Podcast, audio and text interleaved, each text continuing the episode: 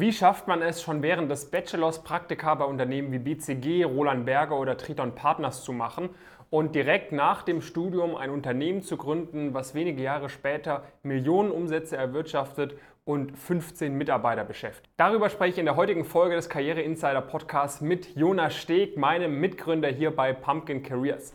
Viele von euch werden Jonas noch gar nicht so richtig kennen, denn Jonas hält sich im Gegensatz zu mir meistens eher hinter den Kulissen auf Viele von euch werden Jonas noch gar nicht so richtig kennen, denn Jonas hält sich im Gegensatz zu mir eher so ein bisschen hinter den Kulissen hier bei uns bei Pumpkin Careers auf und ist sozusagen die graue Eminenz im Hintergrund, die das Unternehmen steuert. Das heißt, Jonas hat einen sehr, sehr großen Anteil dabei gehabt, dieses Unternehmen aufzubauen, hochzuziehen, die ganzen Prozesse zu etablieren und übernimmt auch den größten Teil der Geschäftsführertätigkeiten hier bei uns bei Pumpkin Careers. Das heißt, er hat nicht nur während seines Studiums sehr starke Erfolge erzielt, die viele von euch vermutlich ebenfalls so erzielen wollen, sondern er hat darüber hinaus noch etwas geschafft, was noch viel weniger junge Leute schaffen, und zwar ein erfolgreiches Startup zu gründen und auch zu skalieren. Das heißt, für all diejenigen von euch, die Interesse haben an einer Karriere im Investmentbanking, im Private Equity oder in der Strategieberatung oder für all diejenigen von euch, die sich vorstellen können, nach dem Studium oder im späteren Verlauf der Karriere mal ein eigenes Unternehmen zu gründen, ist diese Folge super spannend. Jonas gibt sehr, sehr viele wertvolle Insights, die man so noch nicht auf YouTube gehört hat, auch noch nicht von mir. Von dem her empfehle ich euch unbedingt hier bis zum Ende mit dabei zu bleiben. Viel Spaß mit dieser Folge des Karriere Insider Podcasts. Wie immer findet ihr das Ganze auf YouTube, Spotify und Apple Podcast. Die Timestamps findet ihr unten in der Beschreibung und jetzt viel Spaß. Jonas, schön, dass wir mal wieder hier auf dem Kanal zusammen sprechen können. Das ist meine Ehre, David.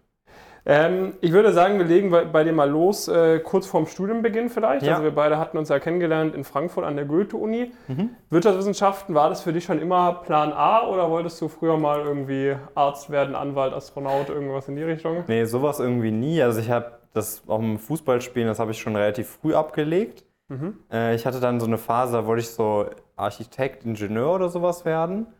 Ähm, dann eher so in die naturwissenschaftliche Richtung relativ lange, habe lange überlegt, ob ich irgendwie Mathe studieren, studieren soll. Ähm, wusste das aber damals nicht so, was man damit machen kann. Also mhm. so man denkt ja irgendwie, okay, ich studiere jetzt Mathe, aber was bringt mir das? Also wer, wer will denn irgendwie einen Mathematiker großartig einstellen?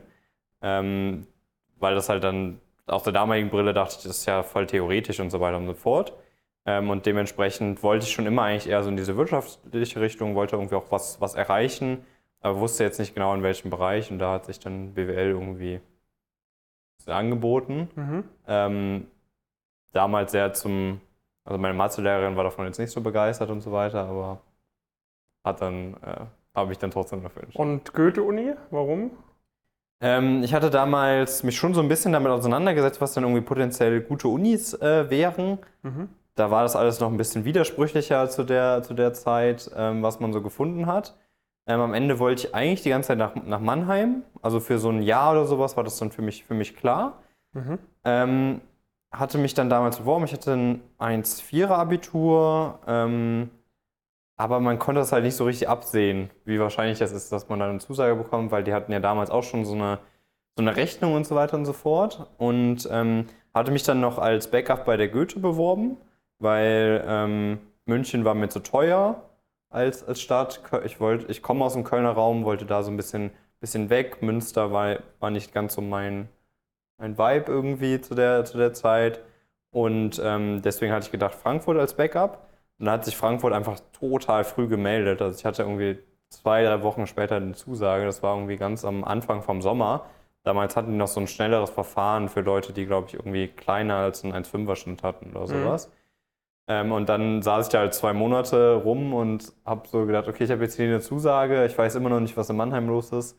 Dann habe ich mich irgendwann ja so ein bisschen dafür entschieden, fand Frankfurt irgendwie auch eine coole, spannende, spannende Stadt, hatte so ein bisschen irgendwie die Finanzenrichtung im Hinterkopf und ähm, ja, dann ist am Ende Frankfurt geworden.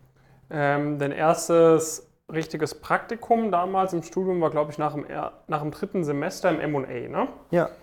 Wie bist du da dazu gekommen? Weil ich überlege so ein bisschen bei mir damals im Studium. So, ich glaube, ich habe zum ersten Mal von MA, glaube ich, noch später irgendwie so richtig mitbekommen. Weißt du noch, wie das bei dir ablief?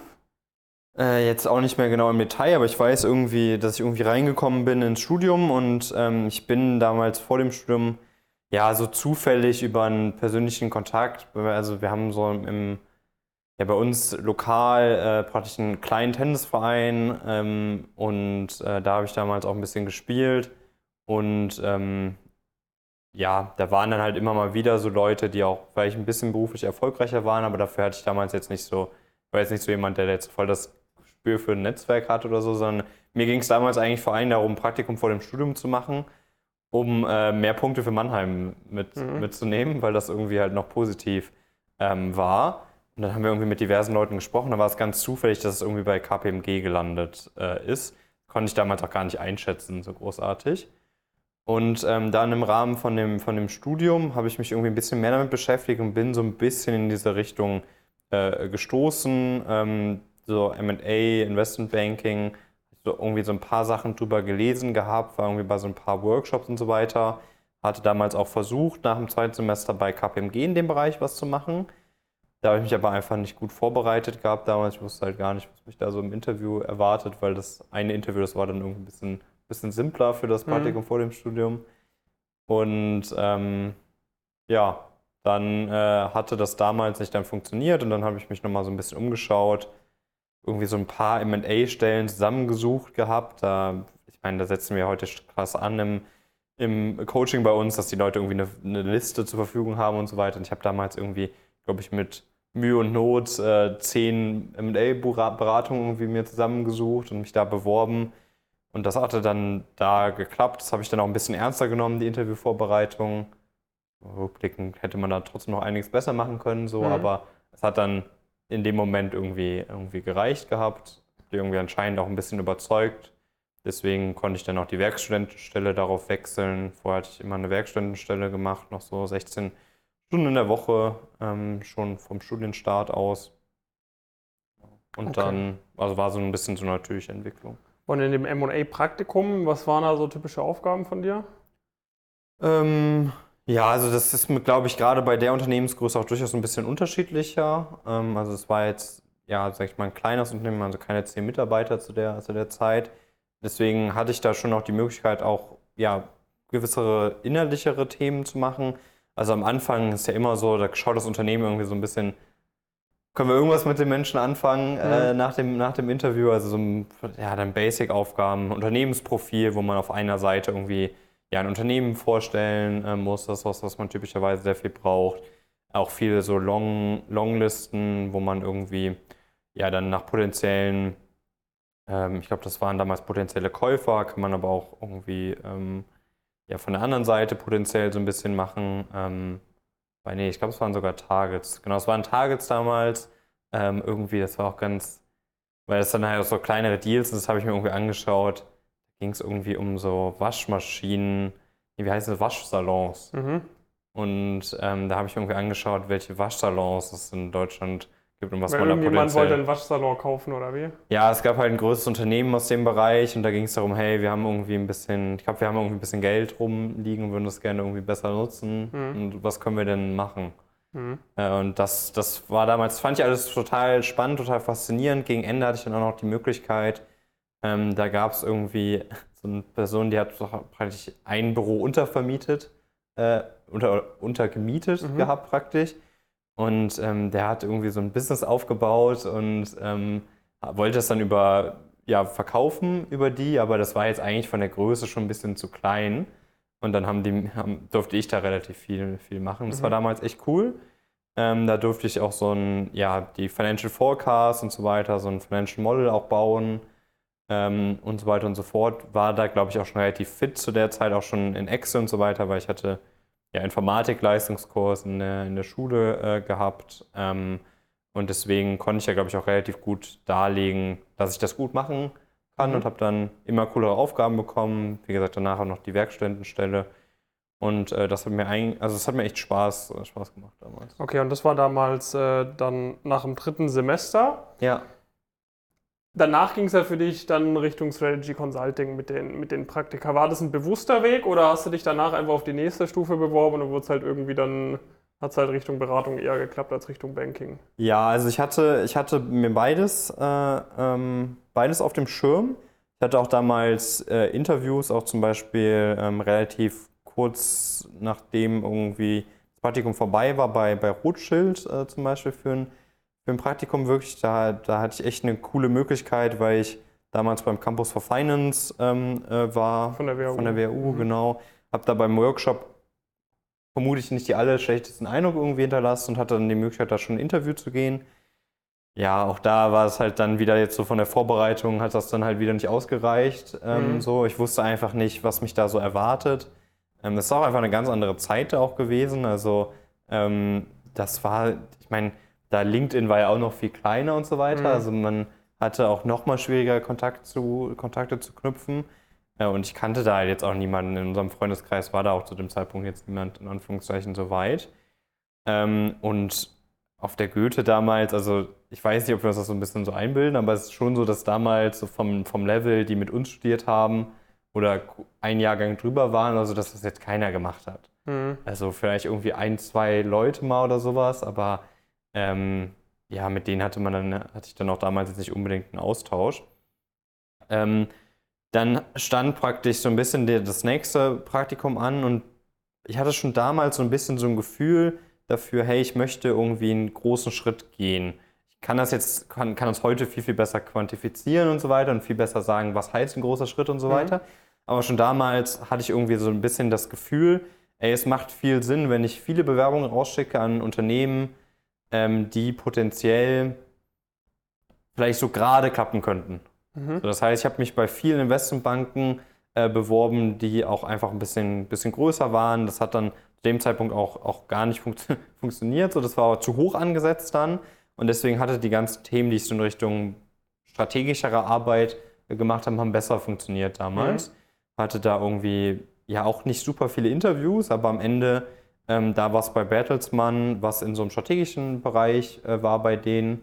Äh, und das hat dann gut gepasst. Ähm, fand ich auch innerlich spannend, fand ich auch rückwirkend echt ein cooles, äh, cooles Praktikum. War nicht so das Umfeld, wo ich mich unbedingt dann drin gesehen habe zu dem Zeitpunkt, aber von den Aufgabenstellungen und so weiter war das echt, äh, war das echt cool. dann habe ich irgendwie parallel immer versucht, irgendwie mal zu Workshops zu gehen, zu Veranstaltungen zu gehen, so ein paar Einblicke zu bekommen.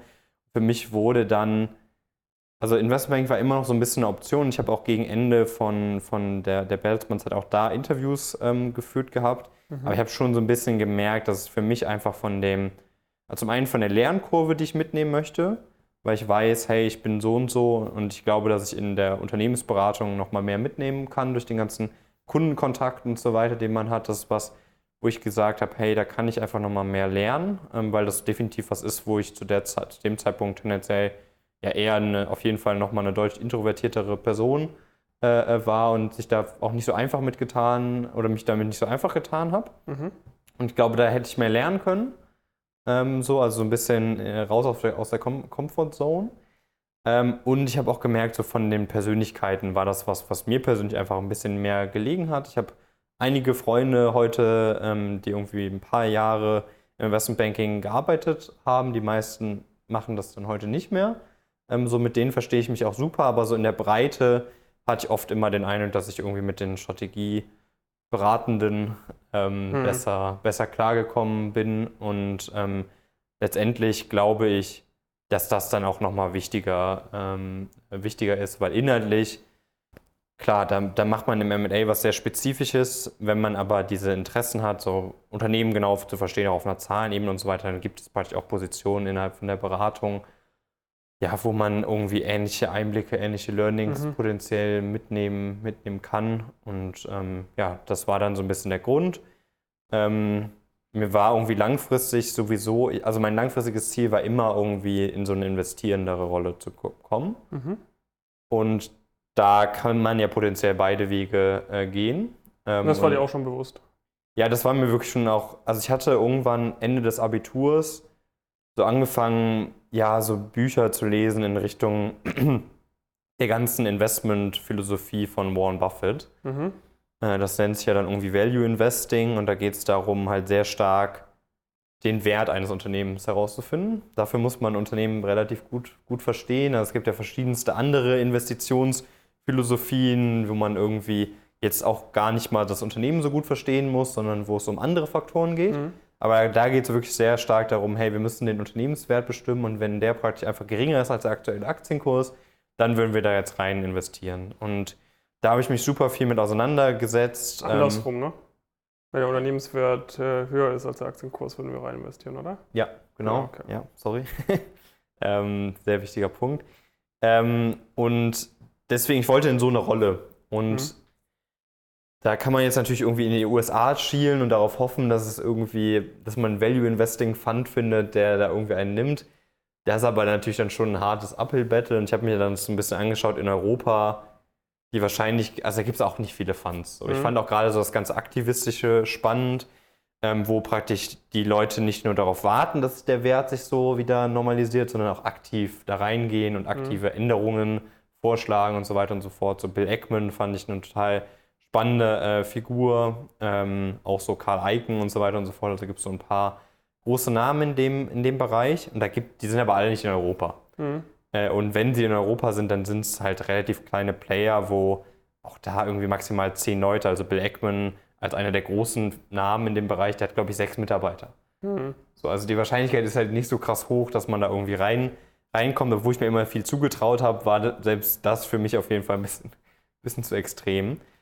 Und ähm, deswegen ist halt dann so das nächst gelegen ist halt Private Equity. Ne? Auch mhm. da hat man eine aktivistischere Position. Der Unterschied ist halt, dass dass man halt äh, sehr viel mehr Anteile übernimmt von dem Unternehmen. Ähm, und das fand ich dann faszinierend. Und da wollte ich dann praktisch kurzfristig hin und wollte dann gucken, gibt es irgendwelche Möglichkeiten, die sich vielleicht auftun in Richtung von so einem Hedgefund oder sowas in die Richtung. Mhm. Und genau, da ist es natürlich so, dass zu den ganz, ganz großen Top-Playern, dass das Investmentbanking schon das typ, der typischere Weg ist. Aber das war auch nicht zwangsläufig dann das, wo ich mich gesehen habe, weil man da auch einfach nochmal eine andere Rolle hat ähm, und wollte so ja, zum, zum Mid-Market, Mid-Market bis so Large irgendwo dazwischen äh, gerne hin. Und da ist eigentlich typischerweise, dass man von der Beratung da jetzt auch keinen schlechteren Weg hat. Und dann habe ich halt die beiden Gründe gesehen, ähm, die ja mhm. dann für mich stark dafür gesprochen haben.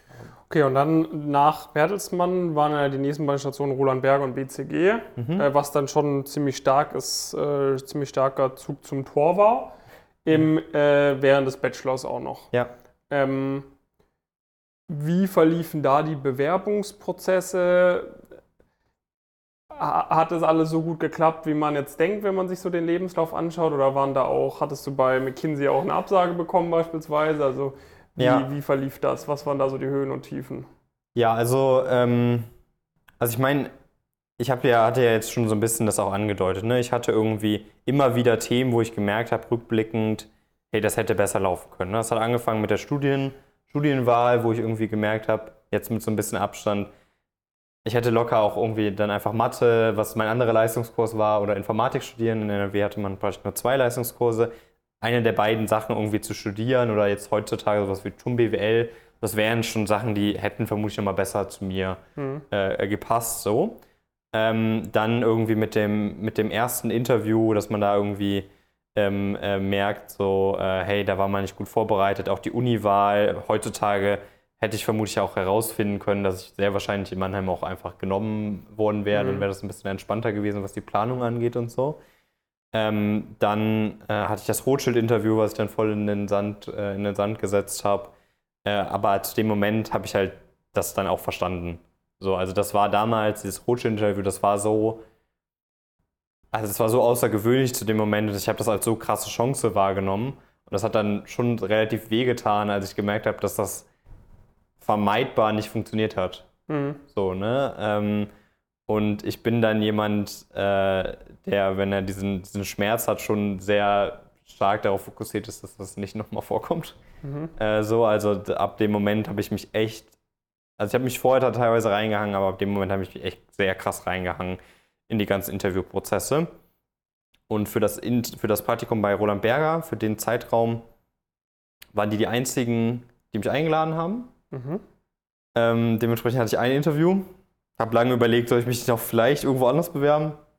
Aber dann letztendlich dagegen entschieden, habe gesagt, ich fokussiere mich voll darauf, habe mich wirklich auch zwei, drei Monate während diesem Praktikum bei Bertelsmann ähm, immer wieder abends hingesetzt, äh, wirklich nochmal zwei, drei Stunden ähm, Case-Interviews äh, gemacht. Da gibt es auch die lustige Geschichte, äh, dass ich das damals mit dem, dem Niklas, äh, der ja dann irgendwie auch ein paar, ein paar, Themen bei uns ganz am Anfang mit, mitgemacht hat, heute im, im, bei einem ja, sehr guten PI in, in Deutschland arbeitet und äh, äh, dass ich zum Beispiel mit dem damals dann auch Cases geübt hatte. War jetzt nicht so viel üben, sondern ich habe ihm das eher erklärt zu dem, mhm. äh, zu dem Moment. Und da habe ich mich wirklich, wirklich reingehangen, auch was das Thema Personal Fit angeht, einfach weil ich das nicht nochmal haben, äh, haben wollte, dass ich diese eine Möglichkeit, die praktisch bei Rothschild dann vorlag damals zu dem Moment, dass ich die dann, dann verhaue. Mhm. Ähm, genau, das heißt, da habe ich mich voll darauf fokussiert, war auch bei, bei Roland Berger, das war dann zum damaligen Zeitpunkt war ich drei Interviews an einem Tag.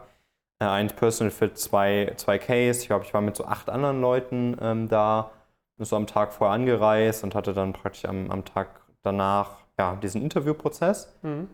Und ich bin mir, also bin mir relativ sicher, ja, ich war die einzige Person, die an dem Tag eine Zusage dann von, acht auch, von acht Leuten war ich mhm. die einzige Person, die eine Zusage bekommen hat. Es war alles, hat sich alles ein bisschen verloren, weil man praktisch, ähm, ja, man hat irgendwie gemeinsam Mittag gegessen und so weiter und so fort und dann wurden halt alle einzelne Reihen in, haben von einer anderen Person Feedback bekommen. Mhm. Ähm, alle gleichzeitig. Mhm. Und das positive Feedback hat halt länger gedauert, weil es noch ein paar Themen zu klären gab mhm. in Richtung Vertrag und so weiter und so fort. Deswegen stand ich dann vor dem, vor dem Büro und wusste nicht so richtig, was eigentlich bei den anderen los ist, weil man lernt sich ja schon auch so ein bisschen, bisschen kennen, mhm. so ein bisschen Leidensgenossen, sage ich mal, in dem Moment. Äh, dann hatte ich aber irgendwie noch einen am Flughafen getroffen und ja, man war dann irgendwie auch so auf LinkedIn connected. Äh, ja, das äh, war auch immer, ja, hat man auch immer ein paar, ein paar Leute, ganz coole Leute eigentlich so, so kennen. War das dann auch so zum ersten Mal, wo du dir gedacht hast, okay, da hast du scheinbar was besser gemacht als andere? Was du anderen Ja, jetzt in dem ganz spezifischen Fall. Es gab schon vorher Situationen, wo ich ja. den Eindruck hatte, dass ich irgendwie was besser gemacht habe. So, aber jetzt für das Thema, wo wir heute jetzt auch zusammenarbeiten oder mit den Leuten zusammenarbeiten, war das mit Sicherheit ein Punkt, ähm, wo ich das geschafft habe. Auch generell auch schon die Einladung bekommen zu haben, sag ich mal, den, den auch so ein bisschen Mut gehabt zu haben, zu dem Moment auch die, ja, sich das zuzutrauen. Mhm ähm, wo ich ja dann auch zumindest nach allem, was ich damals mitbekommen habe, eigentlich auch so in unserem Jahrgang eigentlich so die erste Person war, die auf dem Level irgendwie Inter Interviews durchgeführt mhm. hatte äh, und auch danach auch ein Praktikum absolviert hat. Ähm, und ähm, das, das, diese beiden Themen, also dieses Thema Karriereplanung, okay, es macht Sinn, ähm, wie, ich da, wie ich da vorgehe. Und ähm, dann das, das Thema, dann auch die Interviews mit dem Level anzugehen, das waren zwei Themen, wo ich mir gedacht habe, hey, da habe ich was verstanden, was andere leider teilweise zu dem Moment dann nicht verstanden hatten. Mhm. Weil da gab es dann irgendwie auch teilweise, ich weiß jetzt gar nicht mehr, kriege die ganzen Interviewprozesse auch nicht vollkommen auseinander, aber da gab es so teilweise dann auch mal so ein Dinner am Abend davor oder sowas. Ich glaube, das war bei Bane dann später. Ähm, und da habe ich schon so gemerkt, okay, da gab es ein paar Leute, die waren jetzt nicht so vorbereitet, wie man das vorbereitet sein sollte. Mhm. Äh, so, ähm, weil die Unternehmen sagen natürlich immer, okay, an dem Tag, wir können theoretisch alle nehmen, machen sie aber typischerweise meistens nicht. Und es ist natürlich dann so, man wird immer irgendwo verglichen, gegenseitig ja. verglichen. So, da kann der Mensch, Mensch ja auch gar nichts gegen tun. Also gibt es ja auch mhm. krasse Studien äh, äh, dann, dann zu. Also das ist ja dann immer eine relative Bewertung und keine absolute. So egal wie trainiert man da irgendwie drauf ist. Mhm.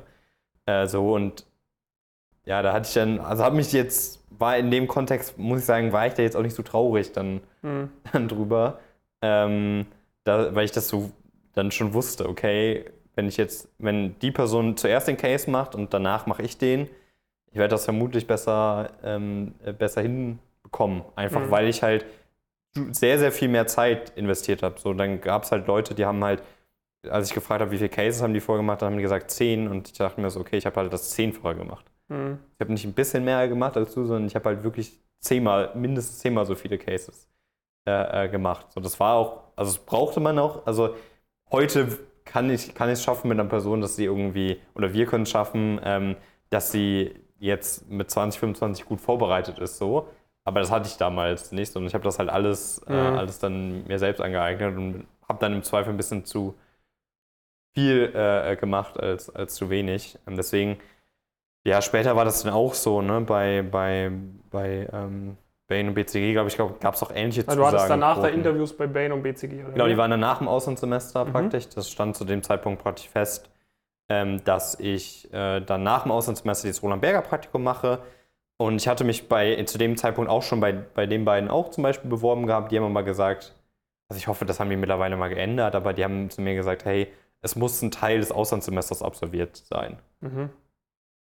Und ich habe dann so gefragt, okay, das heißt, wenn ich jetzt irgendwie zurückfliegen würde im Auslandssemester, das wäre dann, dann haben die gesagt, ja, das wäre das wär in Ordnung. Mhm. Aber wenn, aber wir können das nicht vorher machen. Mhm, okay. Ja, keine Ahnung. Ich hoffe, das haben die ein bisschen geändert, weil das war, finde ich, ein bisschen albern damals. So Südafrika, wo ich mein Auslandssemester gemacht habe, ist jetzt auch nicht gerade um die Ecke. Dementsprechend bin ich jetzt nicht zurückgeflogen. Ähm, und genau, die hatte ich dann praktisch danach, äh, danach absolviert, habe damals keine Einladung von McKinsey bekommen. Ähm, sonst hätte ich das Interview natürlich auch gemacht. Mhm. Ähm, aber ähm, ja, die haben damals gesagt, äh, das, das passt uns alles, aber praktisch das von Roland Berger, das sollte irgendwie noch absolviert sein. Und dann gab es halt nie mehr einen Moment, wo das jetzt für mich noch Sinn gemacht hat. Also mhm. dementsprechend mhm. war ich dann nie bei, bei McKinsey im, im Interviewprozess.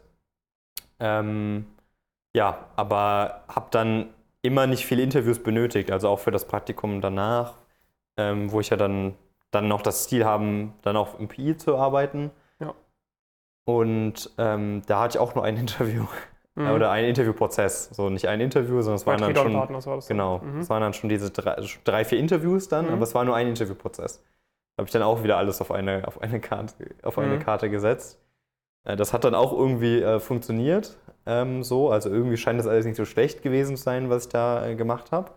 Ähm, ich würde jetzt tendenziell einer Person schon empfehlen, ein paar mehr Bewerbungen, also ein paar mehr Interviews sich auch zu sichern. Ähm, aber das waren immer total kompetitive Interviewprozesse, wo ja immer klar war, okay, es kommen, es werden schon nicht viele eingeladen zum Interviewprozess, so und selbst die, die eingeladen werden, davon kommen halt vielleicht irgendwas zwischen 10 und 20 Prozent typischerweise durch. Auf, was für Leute bist du denn damals so in den Praktika gestoßen? Also was waren so andere Praktikanten? Ja, also, bei, vor also, allem jetzt vielleicht bei BCG und bei Triton. Ja, also man, ja so? genau, also man hat dann schon relativ schnell ehrlicherweise gemerkt, so gewisse Hochschulen sind einfach mit einer höheren Wahrscheinlichkeit vertreten. Das haben wir mhm. dann auch später mit Reports und so weiter alles, alles irgendwie nachgewiesen, auch wenn das irgendwie viele gerne immer noch anzweifeln ich finde es immer weird, wenn Leute versuchen mit Statistik, äh, also mit Fak gegen Fakten zu argumentieren. Das ist irgendwie nicht so was, was mir so nahe liegt. Ähm, aber es sind sehr, sehr klare Fakten so. Und dann, ähm, keine Ahnung, da merkt man halt auch so gleichzeitig so die Leute, also du siehst halt dann viel so WAU, äh, FS und so weiter und so fort. Ähm, und also, oder, H, oder HSG, also, ja, ich weiß gar nicht, wo der eine studiert, aber von meinen drei Drehbuchprojekten war dann irgendwie auch FS, HSG und der andere hat irgendwo in der UK studiert äh, gehabt. Ähm, das ist dann typischerweise das Bild, was dann, da ist selbst die Goethe typischerweise fast raus, rausgefallen, mhm. äh, so, weil du typischerweise schon andere Unis in einer sehr viel höheren Frequenz gesehen hast. Und du hast halt aber auch krass gemerkt, so die Leute, die hatten auch oft halt einfach viel bessere Einblicke, was sie da so erwartet. Mhm die kannten dann schon mal Leute, hatten sich irgendwie mit Leuten ausgetauscht, die da schon mal ein Praktikum absolviert haben. Und die hatten einfach einen anderen, ja, einen anderen Wissensstand, was von ihnen auch erwartet wird und so weiter und so fort. Und ich bin da halt, also, ja, also ich komme jetzt irgendwie aus einem, sagen so, ja, sehr gewöhnlichen Elternhaus irgendwie. Ähm, da war jetzt keinerlei Berührungspunkte äh, da, mhm. ne? als ich erzählt habe, ich mache bei BCG ein Praktikum oder ein Private Equity. Ähm, so, also so sehr sich meine Eltern für mich gefreut haben, hatten sie aber auch, hat man ihm auch stark eingemeldet, dass sie keine Ahnung hatten, was das jetzt zu bedeuten hat in dem ganzen Kontext. Äh, und genauso hatte ich irgendwie dann, wie gesagt, da ich beim Studium ja dann auch in unserem Freundeskreis so tendenziell immer die erste Person war, die dann solche Erfahrungen irgendwie gemacht hat, hab, hatte ich da halt oft, oft gar keine Ahnung. Ich habe immer gemerkt, da ist halt voll der Unterschied zu, zu Leuten, ähm, mhm. äh, die da irgendwie sehr viel mehr Kontakte hatten, irgendwie schon, schon mit Leuten und habe irgendwie dann immer gemerkt, dieses Thema Netzwerk, das ist schon, ähm, das ist schon was, was enormen Unterschied äh, macht. So, und selbst wenn es das dann nicht zum Berufseinstieg macht, so, also ich meine, ich habe das ja dann auch irgendwie alles so geschafft, dann macht es das irgendwann hinten raus äh, brutal, wenn man dann mal mitbekommt, wie irgendwie dann äh, Deals abgeschlossen äh, werden. Ähm, wenn man mal bei, bei so einem Private Equity Fund in so einem ähm, Deal-Meeting sitzt jede Woche und dann sich die, ja, die, die leitenden Personen da irgendwie austauschen darüber, was, was gerade der Stand ist, dann merkt man das sehr schnell, dass da ständig irgendwas reingeworfen wird, aller, aber du kennst dann noch die Person und und dann ist das so ein, da werden halt ständig irgendwie Namen reingeworfen von den, von den Leuten. So, du merkst einfach, okay, das ist ein, das ist offensichtlich ein sehr relevantes Thema ab einem gewissen mhm. Punkt. Und natürlich kann man sich das alles während dem Job aufbauen, aber tendenziell hat man da jetzt auch nicht total viel Zeit. Mhm. Und man hat halt da schon während der Praktika gemerkt, da gibt es einfach Leute, die können, konnten sich das während dem Studium viel einfacher, viel besser aufbauen. Das mhm. ist auch teilweise mit Sicherheit eine Persönlichkeitsfrage, äh, aber es ist auch einfach eine Frage des eigenen Umfeldes. So ist es einfach signifikant einfacher an so einer Privatuni äh, dann irgendwie das, das zu machen, ähm, als halt an einer staatlichen äh, Universität, wo man irgendwie mit 500 anderen dann das, das Studium beginnt. Was waren so allgemein so die krassesten Erfahrungen oder Begegnungen während den Praktika? Also hast du da auch irgendwo mal irgendwelche Vorstände dann gesehen oder mit Leuten im Private Equity gesprochen, von denen du wusstest, okay, die verdienen jetzt auf jeden Fall ein gutes siebenstelliges Gehalt.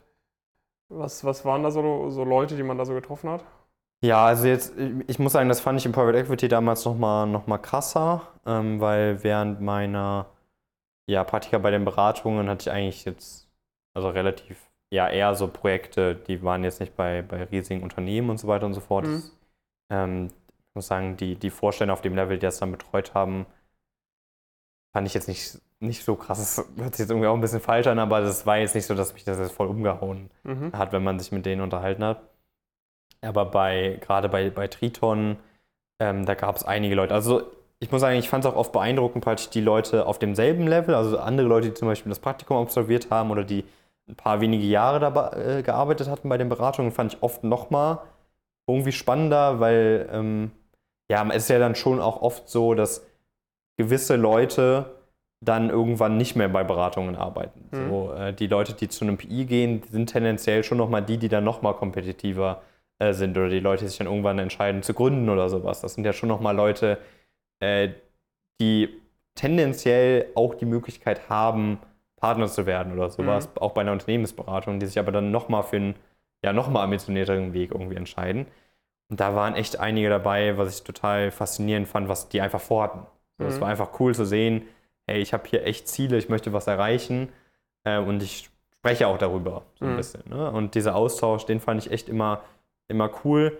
Ja, bei, bei Triton gibt es dann natürlich Leute, ähm, die irgendwie den, den Bereich äh, leiten, das deutsche Geschäft leiten oder sowas in die Richtung, wo man jetzt nicht total tief drin sein muss, um zu verstehen, dass die mehrfach siebenstellig äh, äh irgendwie äh, verdienen in einem guten Jahr vermutlich eher achtstellig, mhm. ähm, weil sie einfach auch in der Gesamtorganisation des, des Unternehmens einfach so aufgehangen sind. Das Gehalt ist ja dann auch nicht, also, mir, so, also das reine Gehalt wird jetzt nicht, nicht achtstellig sein oder sowas, mhm. aber was sie dann teilweise mitnehmen und man kriegt das ja dann auch mit, dann gibt es die legendären Deals, die gemacht wurden, äh, wo man irgendwie mitbekommt, ähm, dass, ja, dass, dass man es geschafft hat, praktisch das Unternehmen für äh, das 20-fache, 25-fache oder sowas zu verkaufen, äh, was man das ein paar Jahre vorher gekauft hat.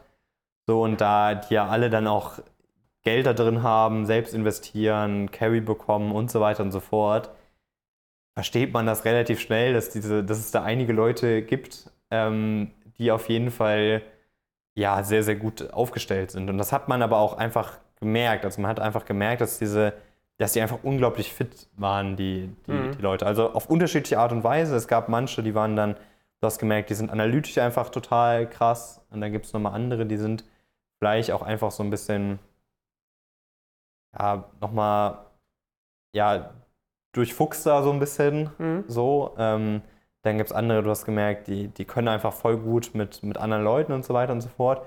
Und ich meine, die sind ja, das sind ja dann wirklich Personen, die sind auf dem Level aller, was ein, was ein, ja, so ein, jetzt nicht ein Messi im Fußball ist oder sowas. Da gibt es vielleicht dann nochmal ein, zwei, die nochmal äh, krasser unterwegs sind, aber die wirklich so ein Weltklasse-Level haben. Mhm. So, und ähm, das realisiert man vielleicht auch manchmal nur mit so ein bisschen Abstand, so, aber man trifft ja da de facto auf Leute, die zu den 0,001% oder sowas gehören in dem, was sie machen. Mhm. So, also es, die gehören ja wirklich, wenn man jetzt auch, auch sich anschaut, okay, wie viel, wie viel verdienen die und so weiter und so fort, dann ist das ja wirklich absolutes, absolutes Top-Level. Hm. So, da kannst du in Deutschland vermutlich irgendwie einen Raum mit 100, 200 Leuten füllen, die ähnlich gut unterwegs sind, wenn Mhm. überhaupt. So, und das, ähm, das ist natürlich dann auch einfach beeindruckend. Ähm, und die Leute sind da nicht umsonst. Mhm. So, sondern die, das, das merkt man dann auch einfach, dass die da einfach, einfach krass gut sind in dem, was sie machen. Und ist man dann auch wirklich, sag ich mal, auf einer persönlichen Ebene mit solchen Leuten dann auch unterwegs oder ist es dann schon zumindest als Praktikant noch rein professional? Es kommt drauf an. Ne? Also es gibt auch da, wie gesagt, das hatte ich jetzt so ein paar Mal durchklingen lassen, ähm, einfach Leute, die auch nochmal fitter sind, was so, auch da, das ist ja was, das, da, da, das lernt man jetzt auch nicht gerade an der öffentlichen Uni. Hm. Aber ich hatte auch nochmal tendenziell von meiner Persönlichkeit auch, sag ich mal, eine schwierigere Ausgangssituation in dem Kontext. Und es gibt dann natürlich einfach nochmal die, auch die, in Anführungszeichen, also das ist jetzt positiv gemeint, so Menschenfänger unter den Praktikanten. Mhm. So, die kriegen das dann vielleicht auch noch, auch noch hin. Typischerweise hat man da praktisch auch, äh, auch Mentoren. Das sind jetzt nicht die, nicht die Deutschlands-Heads oder sowas, sondern praktisch, praktisch Leute, die ein bisschen, ein bisschen weiter ähm, sind. Ähm, ja, mit den, mit den Leuten hatte ich auch super viel Austausch. Das geht man dann eh auch einfach Mittagessen oder sowas. Mhm. Das, das ist total entspannt. Äh, mit den Leuten auf dem, auf dem Top-Level, ähm, das hat man dann eher so in, so in Meetings äh, mitbekommen oder mal kurz auf dem Flur oder sowas in die Richtung. Ähm, aber das ist jetzt, äh, ja, war da jetzt kein, kein krass intensiver Austausch. Aber sag ich mal, die Momente, die man hatte, die haben schon ausgereicht, um, äh, um das zu realisieren. So. Also ich weiß noch sehr genau, also in dieser Phase warst du auf jeden Fall von unserem Freundeskreis mit Abstand der härteste Hustler. Ja. Da weiß ich noch, wie du so dann so meintest, ja, jetzt gerade ist eigentlich voll entspannt. Ich mache hier immer um 12 Uhr Feierabend oder so. Ich glaube, ich habe hab, hab eher so 10 gesagt zu der Zeit. Ja, auf jeden Fall haben so der Dominik und ich haben uns so gedacht, so what the fuck is going on? Ja, Ähm, also es, ja klar. Also es war natürlich über was für einen Zeitraum waren so diese Praktika? Weil das war auch irgendwie back-to-back, wenn ich das richtig im Kopf habe. Genau, oder? ich habe damals äh, mein, mein Bachelorstudium praktisch einfach ein bisschen, ein bisschen verlängert äh, gehabt, habe mein Auslandssemester auch ein bisschen anders positioniert und praktisch als ich aus dem Auslandssemester ähm, zurückkam, habe ich ähm, ja, drei Praktika am Stück dann Also irgendwie absolviert. acht, neun Monate. Ja, genau. Also in der, in der Range. Mhm. Und ja, also gerade, ähm, also äh, in dem Beratungspraktika hatte ich schon sehr intensive, intensive Zeiten. Mhm. Ähm, war witzigerweise die Phase, wo ich irgendwie auch so ein bisschen mich mit so Schlafzyklen auseinandergesetzt hatte und so. Und ähm, ja, man sagt ja so, im Schnitt dauert ein Schlafzyklus so anderthalb Stunden oder Mhm. so. Und also unter der Woche habe ich es eigentlich fast nie geschafft, da auf die empfohlenen fünf Zyklen äh, zu kommen. Mhm. Es gab auch auf jeden Fall äh, mal Wochen, ähm, also es gab eine, eine Woche in einer der Praktika bei der Unternehmensberatungen, wo ich ähm, ja wirklich am Donnerstag mit dem Zug nach Hause gefahren, das ist ein typische Beraterleben so ein bisschen. Und ich habe mich, ich weiß noch genau, ich habe mich auf, den, auf, auf mein Bett gesetzt und wollte meinen Laptop aufklappen. Und ich habe den, glaube ich, einmal so für ein paar Sekunden habe ich einfach nur drauf geguckt und bin einfach so Umgekippt. ja, jetzt nicht umgekehrt, sondern einfach eingeschlafen. So, und ähm, das mache ich jetzt nicht, wenn ich irgendwie sechs Stunden regelmäßig schlafe. So, ähm, und ich bin jetzt auch kein Fan davon, das total so zu glorifizieren oder sowas. Ähm, so, äh, ich finde das auch nicht. Also ich finde die Erfahrung ist schon cool. Äh, irgendwo auf irgendeiner, auf irgendeiner Ebene, weil man irgendwie halt Vollgas gegeben hat, so. Ähm, aber ich bin jetzt auch kein Fan davon, dass das jetzt irgendwie der Standard, Standardmodus Modus sein, sein sollte. Und was ich damals halt bei, bei Triton noch viel cooler fand, ist halt, dass ich einfach so den Eindruck hatte, dass es nochmal war für mich persönlich, mag auch an Teamzusammenstellung und so weiter liegen. Und ist jetzt mittlerweile natürlich auch schon eine Weile her und so weiter. Da kommt es wirklich auf an, was man macht. Mhm. So, es gab da halt nicht so dieses Ding, ähm, hey, wir müssen jetzt ganz streng auch zum Beispiel alle Fußnoten nochmal checken und so weiter, weil man halt die meisten Sachen eh intern produziert und so weiter. Dann geht es halt nicht darum, dass ich mich abends unbedingt nochmal hinsetze und wirklich diese PowerPoint-Slide perfekt alleine und so weiter und so fort, was man auf jeden Fall nicht verneinen sollte, was ja auch ein wichtiger Teil äh, des Ganzen irgendwie, irgendwie ist. Aber das wird halt mit einem Perfektionismus einfach Mhm. gemacht, der auch benötigt wird, weil man halt eine Dienstleistung abliefert. Aber sobald man halt der Empfänger der Dienstleistung ist, was man als PI in so einem Kontext typischerweise Mhm. ist, nimmt das halt also typischerweise ist auch nicht bei allen PIs so, aber zumindest bei, bei Triton war es damals nachhaltig so, nimmt das diesen, so einen gewissen Druck raus und mir hat das einfach tot, total viel Spaß gemacht, wirklich mich wirklich auf die inhaltlichen Themen nochmal noch mal zu fokussieren und dann, wenn ich halt irgendwie um, um, um 10 da gut Arbeit gemacht habe, dann war, hat das halt auch keinen interessiert, mhm. ob ich jetzt noch da war oder nicht, sondern es hat die Leute interessiert, bin ich gut vorangekommen, habe ich das gemacht, was ich gesagt habe und wenn ich jetzt zum Beispiel mal schneller war oder so, äh, dann bin ich jetzt bestimmt nicht um 17, 18 Uhr gegangen oder sowas, typischerweise, wenn noch irgendwas anderes zu tun war. So, aber ähm, es, ich hatte halt einfach den Eindruck, dass am Ende das zählt, was ich, was ich mache und nicht das, mhm. wie ich rum, rumsitze. Ähm, den Eindruck hatte ich jetzt auch nicht durchgehend bei, bei meinen Beratungspraktika, so, aber es war einfach nochmal noch mal gefühlt nochmal ein stärkerer Fokus darauf. Ähm, ja, wie gesagt, mhm. da hört man ja auch einiges, dass es bei den Beratungen auch tendenziell nochmal besser äh, wird ähm, äh, mit, den, mit den Jahren, jetzt was viele von unseren Leuten berichten, ähm, scheint mir das auch, auch deutlich besser, besser zu werden. Das war damals halt so ein bisschen der Start von dieser Phase, wo da mehr Wert drauf gelegt, gelegt wurde. Ähm, jetzt war ja für dich schon Sport auch eigentlich immer ein ziemlich wichtiger Faktor. Ne? Ich kann mich auch noch erinnern, ich glaube, du hattest so im ersten Jahr in der Uni, hattest du auch mal so eine Instagram-Seite. Kannst dich noch daran erinnern? Ja. Das weiß ich noch. Der, äh, Jonas war vor mir Instagrammer, ähm, wo du so, so diese Pistol Squats und so weiter gemacht hast. Ja, ne? so, ja ich so hatte so eine, so eine Crossfit-Phase. Also finde ich bis heute auch mega, mega cool. Ich fand es leider, dass die marketingtechnisch leider ein paar Sachen. Also die waren damals war das halt so cool, weil die so krass gutes Content-Marketing gemacht haben. Mhm. Die haben halt wirklich, also man muss sich das so vorstellen, wie wenn jetzt das haben teilweise die Fußballclubs dann so ein bisschen gecheckt, als sie angefangen haben, diese Dokumentationen zu machen. Mhm. Oder es gibt ja dieses, ähm, wie heißt es nochmal von der Formel 1 von Netflix, Drive to Survive oder ja, sowas, glaube ich. von Pep Guardiola von Man City gibt es das, Genau, und dann gibt es von Amazon, auf Amazon so ein paar Dokumentationen. Und das hat praktisch CrossFit von sich aus mhm. produziert gehabt zu dem Moment. Das heißt, du konntest dich da halt auch echt so ein bisschen drin verlieren und hast super krasse Einblicke in die ganzen Leute bekommen und so weiter. Das fand ich total faszinierend. Das haben die leider irgendwann aufgehört, weil das die gesagt haben, nur Kosten und so weiter. Das war meiner Meinung nach nicht so, nicht so smart. Aber ich war da voll, voll drin und habe dann so ein bisschen zu dem Zeitpunkt auch angefangen, so Hindernisläufe zu laufen. Ähm, weil so Ausdauersport war schon immer so ein bisschen meins. Ich bin ein bisschen, bisschen knacks in der Birne, mhm. ähm, was so die Fähigkeit angeht, mit Schmerz auszukommen in so Situationen. Mhm. Also ich hatte da irgendwie dann ja wirklich Läufe, wo, ähm, wo wir irgendwie an, an zwei Tagen so 55 Kilometer mit so zweieinhalbtausend Höhenmeter gelaufen sind und jeder Kilometer war ein Hindernis. Mhm. Ja, und wenn man ein Hindernis nicht geschafft hat, muss man irgendwie 30 Burpees machen. Ähm, so, ich hatte da Tage, da habe ich an einem Tag 270 Burpees äh, irgendwie gemacht. Ähm, ich hatte irgendwie gerade ganz am Anfang habe ich das total unterschätzt gehabt, was so dieses Höhenmeter-Thema angeht. Hier in Frankfurt, ich meine, von hier sieht man so ein bisschen, sieht man ja den Taunus. Als ich das gelernt habe, habe ich angefangen, einfach den Feldberg, bin einfach den Feldberg hochgelaufen. Mhm. Beim ersten Mal hatte ich das nicht so auf dem Schirm und bin ja einfach in Frankfurt gelaufen. Gibt es jetzt nicht so viele Höhenmeter und das ist schon eine andere Belastung. Da habe ich wirklich bei dem ersten Mal, habe ich, glaube ich, gab es keinen Muskel in meinem Bein, der nicht gekrampft hat zu mhm. irgendeinem Moment des Laufs.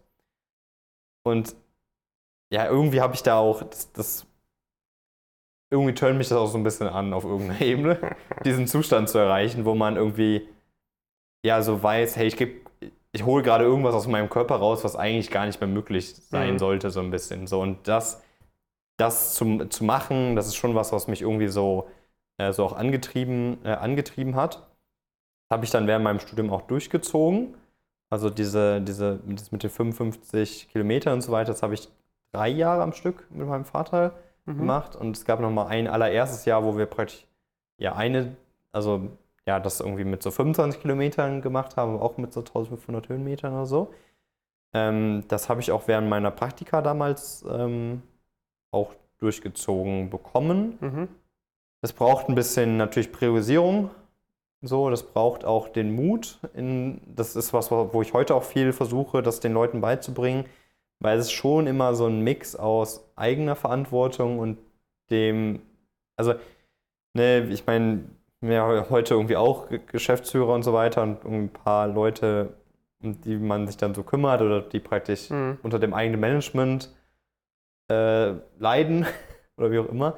Und ich merke da auch, es ist halt ein sehr, es, auf der einen Seite ist es, ist es so, dass es eine Erwartungshaltung natürlich von mir gibt, irgendwie was passieren sollte. Auf der anderen Seite ist es aber schon so, dass gerade viele motivierte Leute halt auch sich nicht wirklich dann trauen, irgendwie zum Beispiel zu sagen, ist das jetzt wirklich wichtig? Oder sich trauen zu sagen, hey, ich würde jetzt gerne eine Stunde zum Sport gehen, ist das in Ordnung? Mhm. Also die, sie trauen sich gar nicht in diese Situation zu kommen, das überhaupt zu erfragen. Mhm. So, und ähm, Fragen kostet in dem Kontext halt, halt nichts, solange man es einigermaßen gut fragt. Sind dann zum Beispiel auch so Themen, wo ich einfach heute froh darüber bin, bin, dass ich das Leuten mit auf den Weg geben, äh, geben kann. Weil bei mir war es dann schon eher so, okay, ich stehe halt noch mal eine Stunde früher auf und mache das dann äh, äh, zu, der, zu der Zeit. Ähm, zumindest bei, bei den ersten beiden, beiden Praktika oder bei BCG und Berger damals ähm, in Richtung Triton. Ich habe das dann auch für mich einfach besser verstanden gehabt. Ähm, Mhm. So, was meine Verantwortung dann irgendwo so ein bisschen auch, auch ist. Aber das ist dann auch was, was leider viele dann davon abbringt im Rahmen von so einem Praktikum, weil sie merken, hey, ich arbeite mich ja tot. Ja, die, Verantwortung ist auf jeden Fall auch zu einem signifikanten Anteil natürlich bei dem Unternehmen. Aber die Verantwortung ist sowieso auch teilweise bei den einzelnen Personen, weil sie einfach auch gar nicht erst versuchen, dem Unternehmen eine Möglichkeit zu geben, dass man zum Beispiel Mhm. mal früher geht oder sowas. Ähm, und ähm, ja, das ist, das habe ich dann damals noch hinbekommen mit dem, mit dem Sport, aber ist auf jeden Fall was, wo, wo ich immer wieder merke, hey, da kann man wirklich mit ein paar einzelnen Punkten und ein paar Sachen, die man den Leuten mit auf den Weg gibt, halt so viel mitnehmen. Das hätte ich mir dann halt auch so ein bisschen, ein bisschen gewünscht. Dieser Hattest du so irgendwie damals Mentoren? Es gab so, also mit der Zeit gab es halt Leute, mit denen ich mich so ein bisschen ausgetauscht habe. Mhm. Aber das war jetzt auch nicht auf annähernd auf dem Level. Also es hat eigentlich nur, es hat eigentlich, also in den Praktika selbst hast du ja typischerweise Ansprechpartner, Mhm. die nicht in dem Projekt sind oder so. Mit denen habe ich mich dann auch immer ausgetauscht. Es hat sich aber eigentlich erst mit dem Praktika dann aufgebaut. Ähm, so, dass man irgendwie Leute hatte, ja, mit denen man dann mal irgendwie vielleicht alle einmal im Quartal oder sowas mal essen gegangen ist Mhm. oder sowas in die Richtung, um sich einfach auch einfach ein bisschen aus, ausgetauscht, auszutauschen. Das hat eigentlich erst angefangen, so als wir dann gegründet haben, gab es auch ein paar, paar Themen und so weiter Mhm. und so fort. Also während der Zeit eigentlich auf dem auf einem signifikant höheren Level ähm, leider, also jetzt rückblickend sehr leider äh, nicht. Dann würde ich sagen, gehen wir mal zum Punkt Gründung über. Ja, Ich sag mal, die Frage, die sich bei dir noch eher stellt als bei mir, ja, warum du gegründet hast und nicht äh, eingestiegen bist. Ich meine, bei, Ja. bei mir fragen schon oft Leute irgendwie. Und ich meine, auch, bei, auch ich habe mir dann manchmal die Frage gestellt, aber bei dir ist jetzt natürlich noch extremer, ne? weil Ja. du ja schon sehr gute Chancen hättest, äh, gehabt hättest, äh, an, eine, an eine sehr gute Business School für einen Master zu kommen, auch sehr gute Chancen gehabt hättest, einen Berufseinstieg bei einer Top-Beratung zu machen, bei einem Mid-Cap-PI. ja. Warum, äh, warum warst du auch so drauf aus, was zu gründen? Ja, also was man ja vielleicht so ein bisschen rausgehört hat, von dem ich eben auch die Praktika beschrieben habe, so das, was mir schon am meisten Spaß gemacht hat, war auf jeden Fall das PI-Praktikum. Hm? So, das heißt, was ich zu dem so ein bisschen auf jeden Fall halt versucht hätte, 100% zu dem Moment, ist halt, ob ich da irgendeine Möglichkeit finde, einen Berufseinstieg ähm, schon, schon zu schaffen, weil ich einfach gemerkt habe, das war für mich wirklich ein Umfeld, da habe ich mich auf der einen Seite sehr wohl gefühlt, aber ich habe auch wirklich inhaltlich und so weiter, mir das auch einfach nochmal, habe ich schon gemerkt, hat mir das auf einem anderen Level nochmal Spaß gemacht. Ähm, ich habe eben auch gesagt, so, das waren halt dann teilweise auch so ein bisschen so ein paar Schmerzen und so weiter. Und ich habe dann schon vor dem Triton-Praktikum und eigentlich gegen Ende des BCG-Praktikums irgendwie so ein bisschen angefangen, mir Gedanken zu machen, hey, könnte ich denn nicht irgendwas machen? Also das hat damit, damit angefangen, dass ich irgendwie damals so ein Case-Buch geführt habe. Also ich habe Mhm. mir das einfach immer aufgeschrieben, was der Case war, was ich besser hätte machen Das war so können. ein Notizbuch, ne? Genau. Ja, damit bist du mal in der Uni dann rumgelaufen, das weiß ich auch noch. Ja, okay, weiß ich. Ja, ja. Okay. ähm, und ähm, das, ich hatte, meine erste Überlegung war, hey, das könnte ich ja mit anderen Leuten irgendwie teilen, die Cases, weil das waren halt wirklich größtenteils, also ich hatte einen signifikanten Anteil von Cases, die dann wirklich der Realität entsprochen haben. So, und ich Mhm. habe, damals gab es ja auch schon die eine oder andere Plattform und ich habe da schon immer gemerkt, okay, ist jetzt nicht wirklich so genau das, der, wie das in der Realität vorkommt. sondern gab es schon ein paar Abweichungen Mhm. immer mal wieder und habe dann über, über Leute, die ich dann über diese Plattform kennengelernt habe und so weiter und so fort, habe ich halt überlegt, hey, wie wäre es denn, wenn ich das zur Verfügung stelle? Mhm. Und dann habe ich aber gedacht, okay, das müsste ja irgendwie, aber irgendwie müsste das ja irgendwie jemand mitbekommen. Dann habe ich halt so ein bisschen mit Social Media angefangen äh, gehabt. Äh, du hattest das ja auch schon länger gemacht. Das war mit Sicherheit auch eine Sache, die dem Ganzen nicht geschadet hat, dass ich mich das irgendwie ein bisschen getraut habe. Aber ich muss dazu sagen, ich weiß nicht, ob du jetzt davor schon mal einen YouTube-Kanal hattest, aber ich hatte mit so 13 oder sowas meinen ersten Mhm. YouTube-Kanal.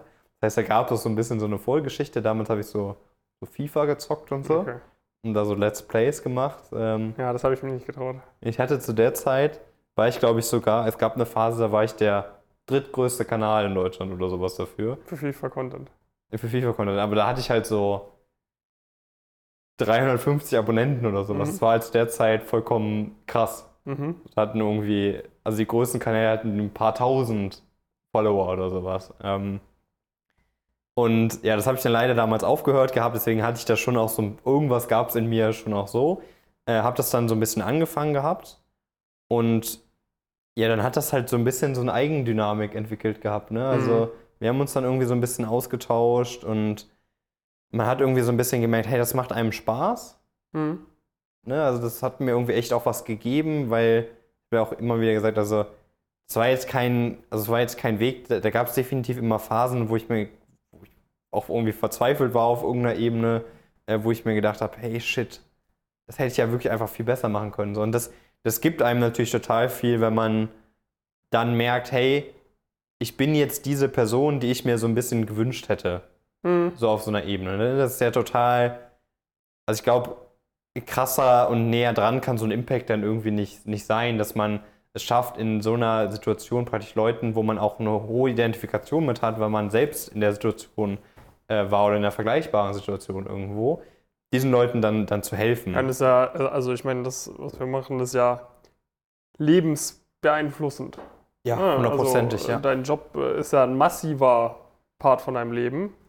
Ja, und das hat ja auch, also der Job ist ja auch nicht isoliert oder sowas, Mhm, sondern genau, wenn ich jetzt genau. irgendwie es schaffe, im Job gewisse Erfolge zu erzielen, dann hat es ja auch Auswirkungen auf andere Themen in meinem Leben. Und es hat totale Auswirkungen, was für ein Leben ich führen Ja, kann, darf und so weiter und so fort. Und, Abstand das Wichtigste eigentlich. Ne? Also, ja, und ähm, dementsprechend, ja, ist das halt natürlich so, dass, äh, äh, dass, dass man das auch irgendwie, man hat das schon relativ früh gemerkt, finde ich. Mhm. So ein bisschen. Und dann haben wir irgendwann angefangen, habe ich, hab ich glaube ich, gesagt, lass uns mal so ein paar Workshops machen. Ja. Ähm, so, und dann haben wir das irgendwie gemacht gehabt. Und da hat man das auch schon gemerkt, ne? Da sind irgendwie teilweise Leute von irgendwo angereist. Äh, und man, man, wir standen dann da und haben irgendwie so was erzählt. Ähm, Man kann es gar nicht glauben, dass die gekommen sind und so, ne?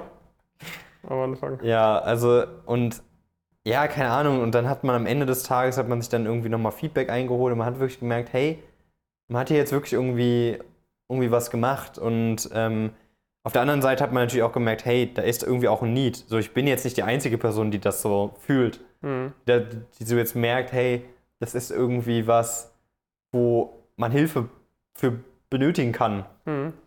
äh, so oder wo man einfach auch eine Ungleichheit wahrnimmt, ne? weil ich habe das ja eben auch immer wieder gemerkt. Ne? Also ich habe ja gemerkt, dass es Leute gab, die hatten nicht diese Probleme auf einem gewissen Ebene. Die mussten nicht gewisse aus gewissen Fehlern lernen, weil das finde ich ja finde ich auch immer irgendwie ein bisschen schwierig in dem Kontext. Also ich hätte die Fehler lieber vermieden, Mhm. so, weil es gibt auch andere Ebenen, auf denen man lernen kann, ohne dass man was, was, falsch machen muss. Und Chancen verpeilt. So. Ja, genau. Also mein, so irgendwann wird man immer, wird irgendwas nicht so laufen, wie man sich das vorstellt. Mhm. So, aber idealerweise macht man das halt auf einem, auf einem Level, wo man vorher viele Sachen umgangen, umgangen ist. So dieses, ja, muss ja auch selbst Fehler machen. So ist meiner Meinung nach ganz schwieriges Privilegdenken von Leuten, die sich das irgendwie auch nachhaltig leisten können, auf einer gewissen Ebene irgendwie Mhm. dann der Fehler zu machen. Weil natürlich kann man das irgendwo sich alles leisten. Ich konnte mir auch leisten, die Fehler zu machen, so, aber also wer bin ich denn, dass ich der, da der Meinung wäre, dass das nicht noch signifikant irgendwie besser, besser hätte funktionieren können. So, und das waren dann halt all diese Themen, die auch von einer super krassen Motivation, gleichzeitig haben wir gemerkt, hey, da ist irgendeine Nachfrage. Äh, und dann haben wir einfach, also zumindest nach meiner Erinnerung, einfach gesagt, hey, das wäre was, was uns echt Spaß machen würde, ähm, äh, zu machen. Und wir haben einfach angefangen. Mhm. So, wir haben einfach gesagt, hey, wir haben jetzt, wir sind jetzt fertig mit unserem Bachelor. So, ich hatte gewisse Erfahrungen, du hattest auch gewisse Erfahrungen, hast mal mindestens natürlich einen sehr, sehr guten Bachelor irgendwie äh, absolviert. Ähm, wir haben jetzt die Möglichkeit. Mhm. können das jetzt einfach mal machen. So, ich glaube, ich, glaub, ich habe da bei meinen Eltern gewohnt äh, zu der Zeit und du warst irgendwie auch irgendwo da oder noch im Ständenwohnheim, I don't know, aber irgendwie war das halt alles so, wir haben jetzt nicht so viel zu verlieren. Und Mhm. wir merken, das ist aber potenziell was, was uns echt viel gibt. Ja. So, und dann haben wir einfach gesagt, lass uns das mal probieren. Dann habe ich auch die ganzen Interviewprozesse, die da irgendwie zu dem Zeitpunkt noch anstanden und so weiter, auch, auch auf Eis gelegt gehabt und habe gesagt, hey, machen wir jetzt einfach mal irgendwie für sechs bis zwölf Monate. Und wenn nichts bei rumkommt, können wir immer noch was anderes machen. Mhm. So. Und das hat sich ja dann doch schon auch relativ schnell abgezeichnet, dass das irgendwie, dass wir jetzt nicht die einzigen waren, die der Meinung waren, dass das was ist, wo man potenziell krass von profitieren kann.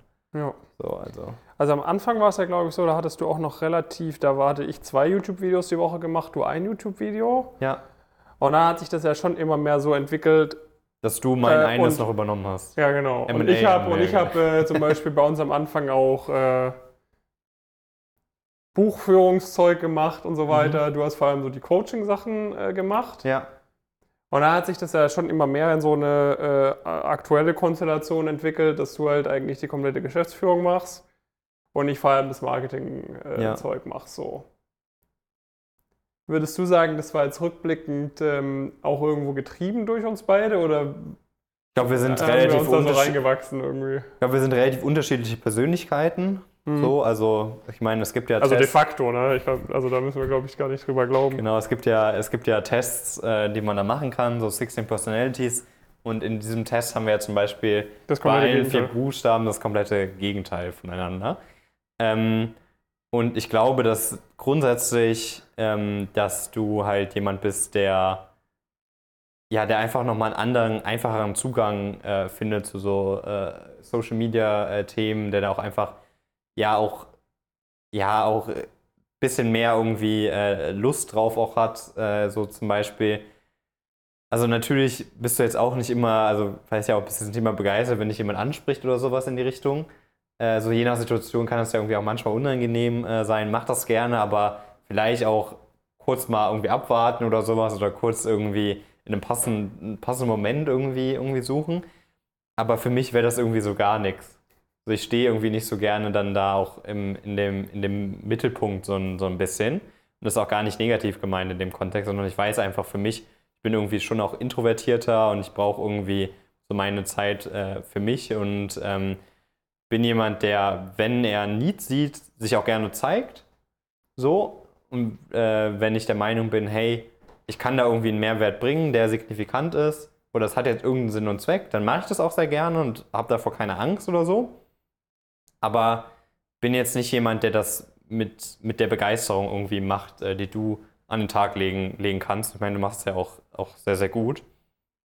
Ähm, genau, dementsprechend glaube ich schon, dass das so ein bisschen so eine natürliche Entwicklung auf einer, auf einer Ebene Mhm. äh, war, wo wir einfach näher dran sind an den, an den Charakter, Charakterzügen, ähm, die wir irgendwie, irgendwie mitbringen und ich vielleicht dann auch jemand bin, der irgendwie tendenziell ja, vielleicht ein bisschen mehr, ein bisschen, bisschen intensiver äh, so plant und so weiter und so fort. Vielleicht ähm, auch irgendwie, ähm, ja, auch vielleicht manchmal, was ein paar Themen angeht, irgendwie, gerade so Personalführung oder sowas, bin ich jetzt auch weit weg von, dass das irgendwie perfekt ist, aber so ein bisschen mehr Auge auch noch fürs, fürs Detail hat oder Mhm. sowas in die Richtung. Das sind ja jetzt alles Themen, wo man ja schon so ein bisschen gemerkt hat, wo du das schaffst, wenn du es schaffen möchtest. So genauso wie ich das schaffe, wenn ich schaffen möchte oder muss, über eine Zeit lang immer YouTube-Videos zu machen. Mhm. Aber das ist halt jetzt nichts, wo ich dann mit, mit der Euphorie in den Ja, Arbeitsalltag äh, starte. Ähm, genauso wie das dann bei dir da der Fall ist, wenn du jetzt irgendjemanden, was ja auch dazu gehört, irgendwie monitoren musst oder sowas oder kurz schauen musst, hey, wie ist da eigentlich gerade der Fortschritt und so weiter. Ähm, wo dir das vielleicht nicht so viel Spaß macht oder du davon ein bisschen weiter entfernt bist, ist das bei mir bei den, bei den Social Media Themen so ein bisschen, bisschen der Fall. Und ähm, ist das ein, ein Thema für dich, dass du dir auch manchmal ähm, wünscht, dass äh, du dafür mehr Anerkennung bekommen würdest, was wir so machen? Weil ich sag mal, also ich meine, ich bekomme natürlich auch den Großteil vom Fett weg äh, auf Ja. Social Media, von den Leuten, die das nicht cool finden, was wir machen. Ja. Aber dafür bekomme ich dann ja auch, äh, bin ich eher der, der die Nachrichten bekommt, hey David, du hast mein Leben verändert. Ich sag mal, bei den Leuten aus dem Coaching Ja. bist dann teilweise sogar eher nochmal du, bei dem sich die Leute ganz persönlich bedanken. Ja. Aber vor allem so diese, diese 10.000 Leuten, wo wir auch über Social Media komplett kostenloses Leben verändert haben, da ist dann ja schon eher so, dass ich da irgendwie die, die Lorbeeren für ernte. Wünschst du dir ja manchmal, dass die Leute das so ein bisschen besser verstehen würden? Ähm, ich glaube, also in den allermeisten Momenten eigentlich nicht. Mhm. Also ich glaube, ich weiß irgendwie ganz gut, was mein, was mein Anteil, Anteil ist. Und ähm, wie gesagt, habe da auch nicht ganz so das, das ist mir dann auch fast unangenehm. Hm. Äh, äh, so, wenn, äh, also da bin ich auch besser drin geworden mit so ein paar Themen, die ich irgendwie aufgearbeitet habe in, in den letzten Monaten und Jahren, so, aber tendenziell ist das so, bin ich auch nicht jemand, der jetzt, dem es total einfach gefallen ist, gelobt zu werden. Hm. Also vielleicht wissen ein paar Leute, was, was ich damit meine. Ähm, das was so, fast so ein bisschen unan, unangenehm irgendwie war. Also das einzige Thema, also manchmal wünsche ich mir, dass, ähm, weil wir dann natürlich auch auf manche Themen einfach auf Grundlage der anderen Persönlichkeit vielleicht manche Themen einfach ein bisschen anders rüberbringen oder sowas. Oder vielleicht auch manchmal auch wirklich auch andere Einstellungen irgendwie haben. Das ist manchmal was, wo ich mir ab und zu mal äh, schon irgendwie so gedacht habe, hey, ähm, das fände ich eigentlich ganz, äh, ganz, ganz cool. Dann hatte ich aber so viele andere, andere Themen irgendwie parallel, wo Mhm. ich mir irgendwie gedacht habe, hm, äh, am Ende machst du da einen super, super Job und äh, in, sag ich mal, 90% der, der Fällen fühle ich mich da super repräsentiert. Äh, Mhm. Und die 10% der Fälle, die es dann irgendwie mal ab und zu, ab und zu gab oder gibt, ähm, äh, die nehme ich dann so ein bisschen in, in Kauf. Ist aber ja auch was, wo wir dann regelmäßig irgendwie versuchen, drüber, drüber zu sprechen. Ähm, aber letztendlich ist natürlich auch einfach eine andere Einschätzung, auch auf, auf ein Mhm. paar, paar Themen und auch eine andere Art und Weise, gewisse Sachen zu, zu vermitteln oder sowas. Und ähm, ja, dementsprechend gibt's, gibt's, das wäre vielleicht eher nochmal noch mal was, das, aber dann, dann wär, wird auch in den nächsten Monaten einiges, einiges kommen, dass ich mir halt, halt wünschen würde, dass, ähm, ja, dass gewisse Sachen einfach anders, anders wahrgenommen äh, werden. Ähm, aber das mache ich dann nicht, weil ich, also ich glaube zumindest, dass ich das dann nicht mache, weil ich mir dann irgendwie äh, wünsche, mehr, mehr Präsenz zu haben oder sowas, sondern weil ich glaube, dass uns das hilft. Hm. So, weil ich glaube, dass wir halt dann auch teilweise schon konträre Eindrücke bei Leuten hinterlassen. Also, oder jetzt, was heißt konträr, aber halt so einen einfach einen anderen Eindruck hinterlassen können. Hm. Und ähm, wir das ja auch bei den Coaching-Leuten dann teilweise merken, dass es gibt manche, äh, mit denen kommst du super klar, es gibt manche, mit denen kommen wir beide super klar und es gibt manche Leute, äh, mit denen komme ich viel besser klar. Und damit ist das ja so ein bisschen zu vermuten, dass wir da marketingseitig vermutlich vielleicht noch ein bisschen ähm, ja, so eine Lücke offen, offen haben. Schreibt mal in die Kommentare, ob ihr denkt, ihr seid eher ein Jonas oder ein David. Ja, ich, in, in den öffentlichen Votes verliere ich da auf jeden Fall meistens, äh, Okay. meistens eigentlich immer. In den, in den Votes von den Leuten, die uns vielleicht beide besser kennen und so weiter, dann wird es meistens ein bisschen ausgeglichener. Äh, so, aber es hat ja einen Grund, warum du die Person auf, so auf Social Media tendenziell, äh, tendenziell bist. Ähm, nee, deswegen fühle ich mich da eigentlich ganz äh, die meiste Zeit Mhm. eigentlich sehr wohl, sehr wohl mit, dass ich irgendwie die Themen mache, die ich, die ich mache. Jetzt äh, vielleicht auch dazu mal so ein bisschen. Also ich meine, also ich spreche auf meinem Kanal sehr selten irgendwie äh, so über Unternehmertum und so. Ja. Liegt auch daran, weil ich mich jetzt nicht unbedingt dann auch als die Person dann immer hundertprozentig sehe, die die Firma jetzt in, drei Jahren irgendwie auf, auf äh, Millionen Umsätze hochskaliert hat und so weiter und so fort. Ja. ähm, und, und irgendwie 15, 20 Mitarbeiter, sondern ich meine, dazu kannst du vielleicht ein bisschen, ein bisschen mehr Einschätzung sagen, weil ich sag mal, das ist äh, ja eigentlich ein, ein größeres Achievement, als ein BCG-Praktikum zu bekommen. Ne? Es Ja, gibt viele Leute, die ein also- BCG-Praktikum bekommen haben, aber dann zeig mir mal die Leute, die mit äh, 25, irgendwie 15, 20 Mitarbeiter haben. Ja. Ähm, äh, das lernt man dann nämlich auch nicht an der, an der Top-Business-Privatuni irgendwie, wie das funktioniert. Nee. Ähm, was waren da so die größten, die größten Learnings, die größten Hindernisse? Ja, also es ist halt, also es ist eine brutale Reise. So. Mhm. Also in alle Himmelsrichtungen brutal. So, also es ist in die, in die Highs brutal, ne? wenn es irgendwie gut läuft, weißt du ja, hey, du hast einen echt krassen Anteil irgendwie, irgendwie daran.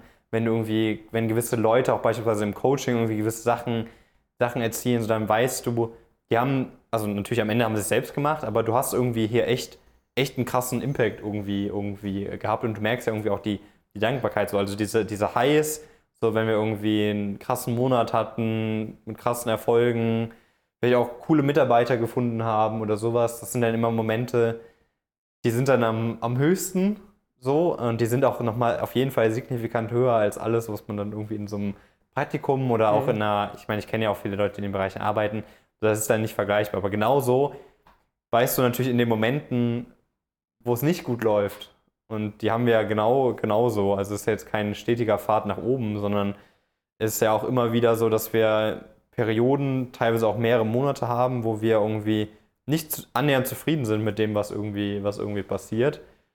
Ich weiß gar nicht, ob man uns das so krass anmerkt oder sowas, aber ich glaube tendenziell nicht so krass so, mhm. aber ähm, das ist natürlich dann auch umso krasser, ne? weil ähm, du weißt, dass, dass du das vermutlich auch zu verantworten hast, mhm. mindestens zu einem gewissen äh, Anteil. Weil selbst wenn beispielsweise gewisse Mitarbeitende nicht die Leistung zeigen, die sie zeigen sollten, hast du ja mindestens die Person immer noch eingestellt. Mhm. So, also es gibt, also du kannst dich halt nicht rausreden eigentlich. Mhm. Ähm, so, und das ist das brutal Aufregende daran und das ist das brutal Anstrengende äh, äh, daran. Und da muss man echt in der Lage sein, halt mit sowas produktiv umgehen zu können. Das ist auch was, was ich irgendwie super krass lernen. Also du hast halt, du hast halt keine Wahl so ein bisschen. Mhm. Du musst das lernen, weil sonst capst du halt irgendwann. Also das ist vielleicht nochmal was anderes, wenn du irgendwie so VC-funded bist und dann voll am Hochskalieren bist, wo du vielleicht auch so ein bisschen mehr mit so, so metaphorisch mit Geld um dich wirfst. Dann holst du dir halt da eine Führungskraft und wenn das nicht perfekt läuft, dann ist da auch nicht, alles nicht so dramatisch. Wenn du jetzt wie in unserem Fall das irgendwie bootstrapst, so, dann kannst du das halt nicht machen. Mhm. Also du kannst halt jetzt nicht mit Geld um dich, um dich werfen und es ist auch nicht egal, wenn es nicht perfekt läuft, sondern am Ende ist das, hat das halt alles sehr reale Auswirkungen. Mhm. Äh, so. Und das kannst du dir dann halt nicht, nicht leisten, mal mindestens in einer längeren Frist, äh, dass da irgendwie nachhaltig dich auch gewisse Sachen auf, ähm, aufhalten. Und ja, also ich konnte, also ich kann da halt unglaublich viel lernen. So, das ist auch echt anstrengende Prozesse. Also ich habe auch, also ich zum Beispiel habe auch mehrere Coachings jetzt irgendwie, die ich zum Beispiel persönlich mache, weil ich irgendwie gemerkt habe, hey, auf gewissen Themen, die halten uns zurück. Mhm. So, weil ich irgendwie gewisse Sachen mit mir irgendwie habe, wo ich irgendwie gemerkt habe, hey, ähm, das ist irgendwie von so einem ja auch auf so einer Glaubenssatzebene oder sowas einfach Sachen, die halten mich davon zurück, bestmöglicher Leader zu sein. Mhm. So. Und das hält mich aber dann auch gleichzeitig, das hält mich nicht nur davon ab, das zu haben, sondern es hält mich aller Wahrscheinlichkeit nach auch davon ab, nachhaltig, dass das Unternehmen nachhaltig wächst. Mhm. So, weil wenn man, also man kann, so mein Eindruck irgendwie, als wir jetzt fünf bis zehn Mitarbeiter waren, welche, wenn wir uns noch mit dazu rechnen, ja, war eigentlich, war eigentlich relativ, ja, es war auch relativ egal, ehrlicherweise, was wir machen. So, es war sehr offensichtlich, wer was macht. So, und wenn die Person das nicht gemacht hat, dann war es komplett klar. Ähm, so, und dann, das hat die Person auch selbst schnell verstanden. So, ne? Also es war allen klar, dass mhm. es auffällt, inklusive der Personen, die den jeweiligen Job machen. Musste, also Management musste man auf der Ebene eigentlich nicht so wirklich machen. Mhm. Es hätte das Ganze besser gemacht, wenn man das gekonnt hätte, aber es hat jetzt auch nicht, also es hat jetzt nicht zu einem Cap geführt oder sowas, wo man dachte, okay, wir erreichen das und das Level nicht, wenn wir nicht so und so Lösungen finden. Mhm. Ähm, aber als es dann angefangen hat, dass wir irgendwie äh, ja aus unserem alten Büro rausgewachsen sind, ähm, da hat das halt dann langsam angefangen, dass man sich halt jetzt nicht mehr so mit jedem, jedem Tag unterhält und so weiter. Und da habe ich dann einfach gemerkt, ey, was, was so Themen angeht, da fehlt mir einfach, äh, da fehlt mir einfach was. So, ich bin irgendwie gut darin, eine, eine, Strategie aufzuzeigen. Ich bin gut darin, einen Plan zu entwerfen. Ich bin irgendwie im Zweifel gut darin, den Leuten auf die Nerven zu gehen, wenn sie was nicht machen. Mhm. so aber das dann auch irgendwie ähm, im, im, im täglichen nicht nur den Leuten auf die Nerven zu gehen, sondern das vielleicht auch positiv zu, zu gestalten. Mhm. Da gab es einfach auf jeden Fall hundertprozentig Themen, äh, die ich einfach nicht, wo ich nicht wusste, was ich machen musste. Und habe das dann zum Glück einigermaßen schnell auch verstanden, dass ich da so ein bisschen gekappt bin. Aber das ist halt dann, das finde ich halt so das, das, das total Spannende und das finde ich das, was mich einfach auch nochmal mehr fasziniert, als, äh, als dann jetzt zum Beispiel in einer Beratung gearbeitet zu haben oder auch in einem PI oder sowas. Aber ich bin halt auch absolut gar kein Freund davon, ähm, dass, dass das für jeden was ist. Mhm. So, weil das ist auch brutal. Also teilweise die Sachen, die ich dann irgendwie aufgearbeitet hatte oder sowas, so, das sind auch Themen, da gab es auch teilweise Gründe, sehr gute Gründe dafür, dass ich die jetzt nicht aufgearbeitet habe vorher. Mhm. So, und das ist dann genauso an, genauso harte Arbeit, äh, wie sich dann halt irgendwie hinzusetzen und irgendwie die eine Aufgabe noch zu erledigen oder sowas. Und für meinen Geschmack war es sogar noch härtere Arbeit, äh, sowas dann, dann anzugehen und zu verstehen, was einen denn da auffällt und damit dann zu arbeiten, ist halt auf einer, so auf einer emotionalen Basis und so weiter noch eine, auch eine, fand ich, eine viel, viel härtere Arbeit. Ähm, und ich habe halt oft den Eindruck gehabt von vielen Leuten, die ich irgendwie so dann mal mitbekommen habe oder sowas. Es gab auf jeden Fall hundertprozentig Leute, die haben es geschafft, dass das Unternehmen trotzdem noch größer wird. Aber die haben halt gefühlt dann teilweise so ein bisschen was auch verloren von, mhm. von sich oft, wo man wirklich den Eindruck hatte, hey, die, die haben jetzt das und das wirtschaftlich erreicht, aber wo ich den Eindruck hatte, hey, die haben halt das gelöst, indem sie halt vollkommen zugemacht haben auf ein paar Ebenen. So einfach so ein gewisse Themen Menschlichkeit irgendwo auch verloren haben.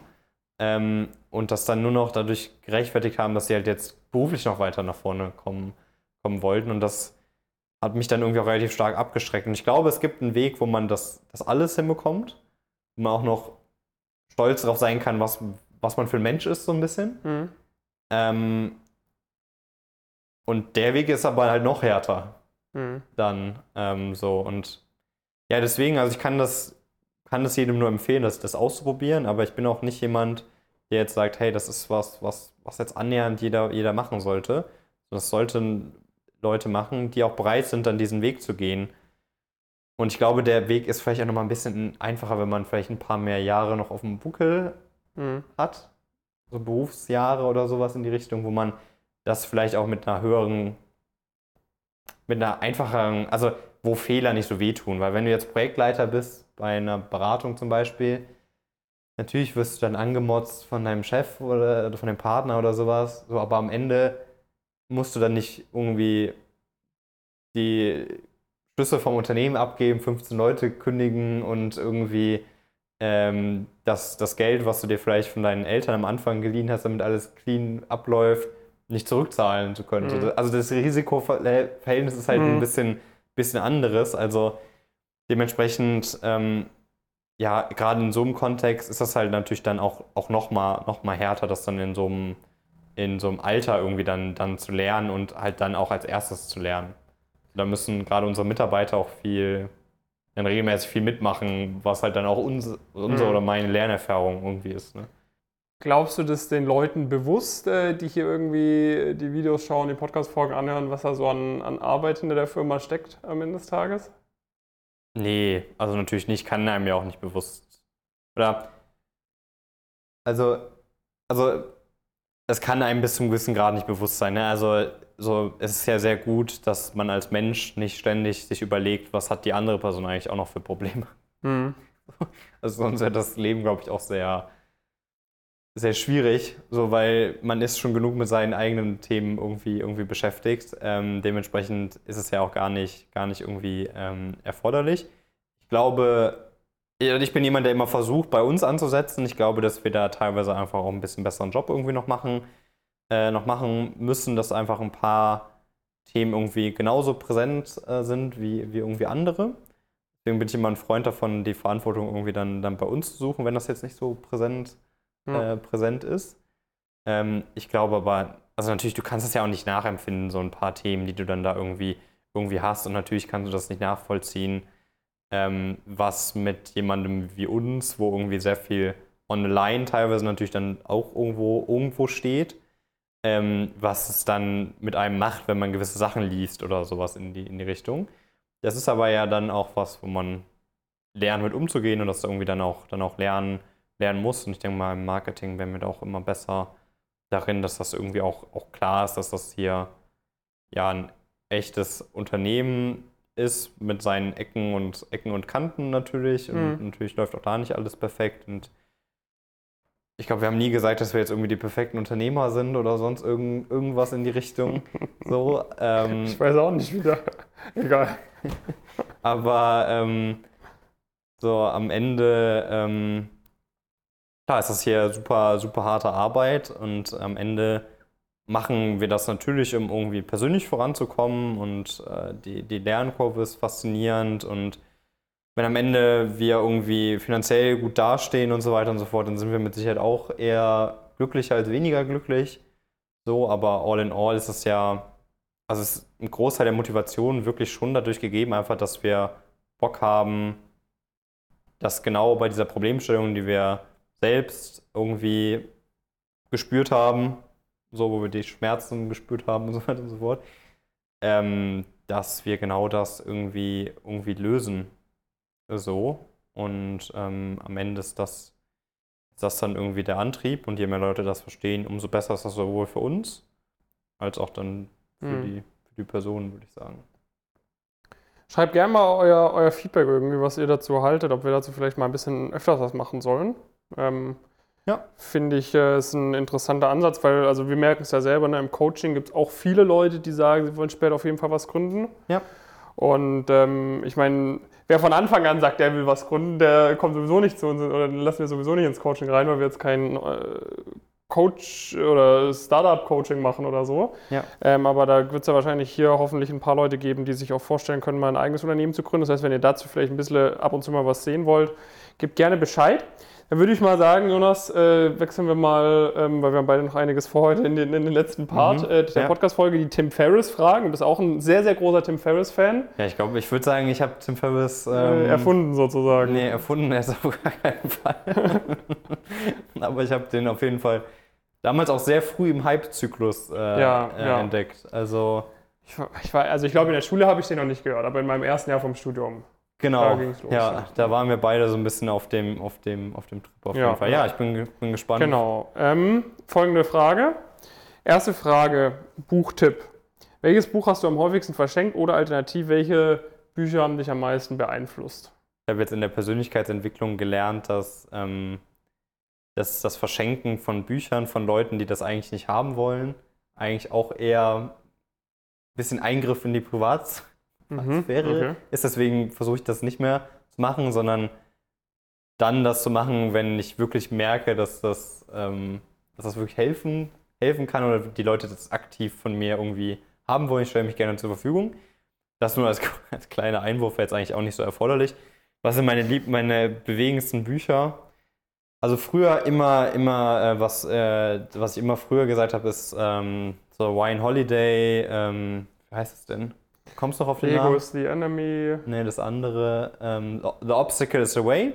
Das war für mich so damals der Einstieg, wo ich das zum ersten Mal verstanden habe, hey, ich kann aus einer, ja, aus einem Hindernis ja immer mich auch entscheiden, was ich damit mache. Also so diese, das war so das, wo ich realisiert habe, okay, ich habe eine viel krasse Entscheidungsfreiheit, als ich mir irgendwie zugestehe.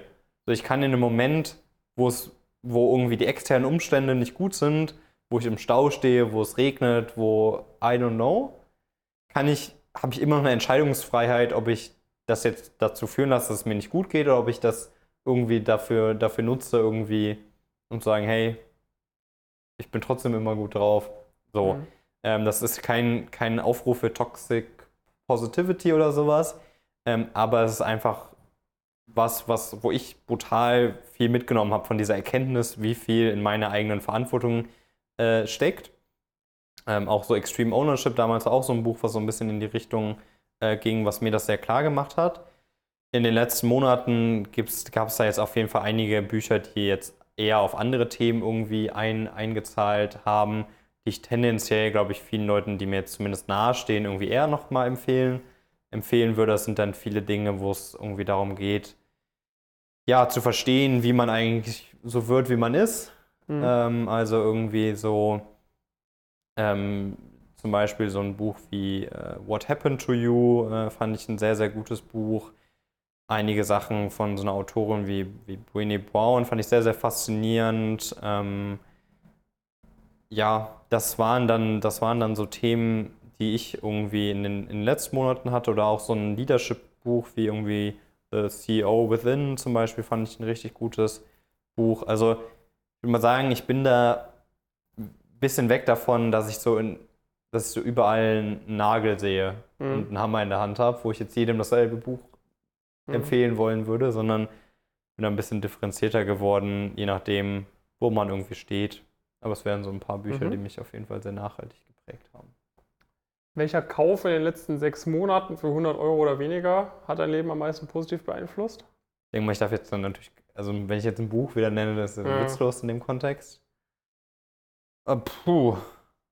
Boah.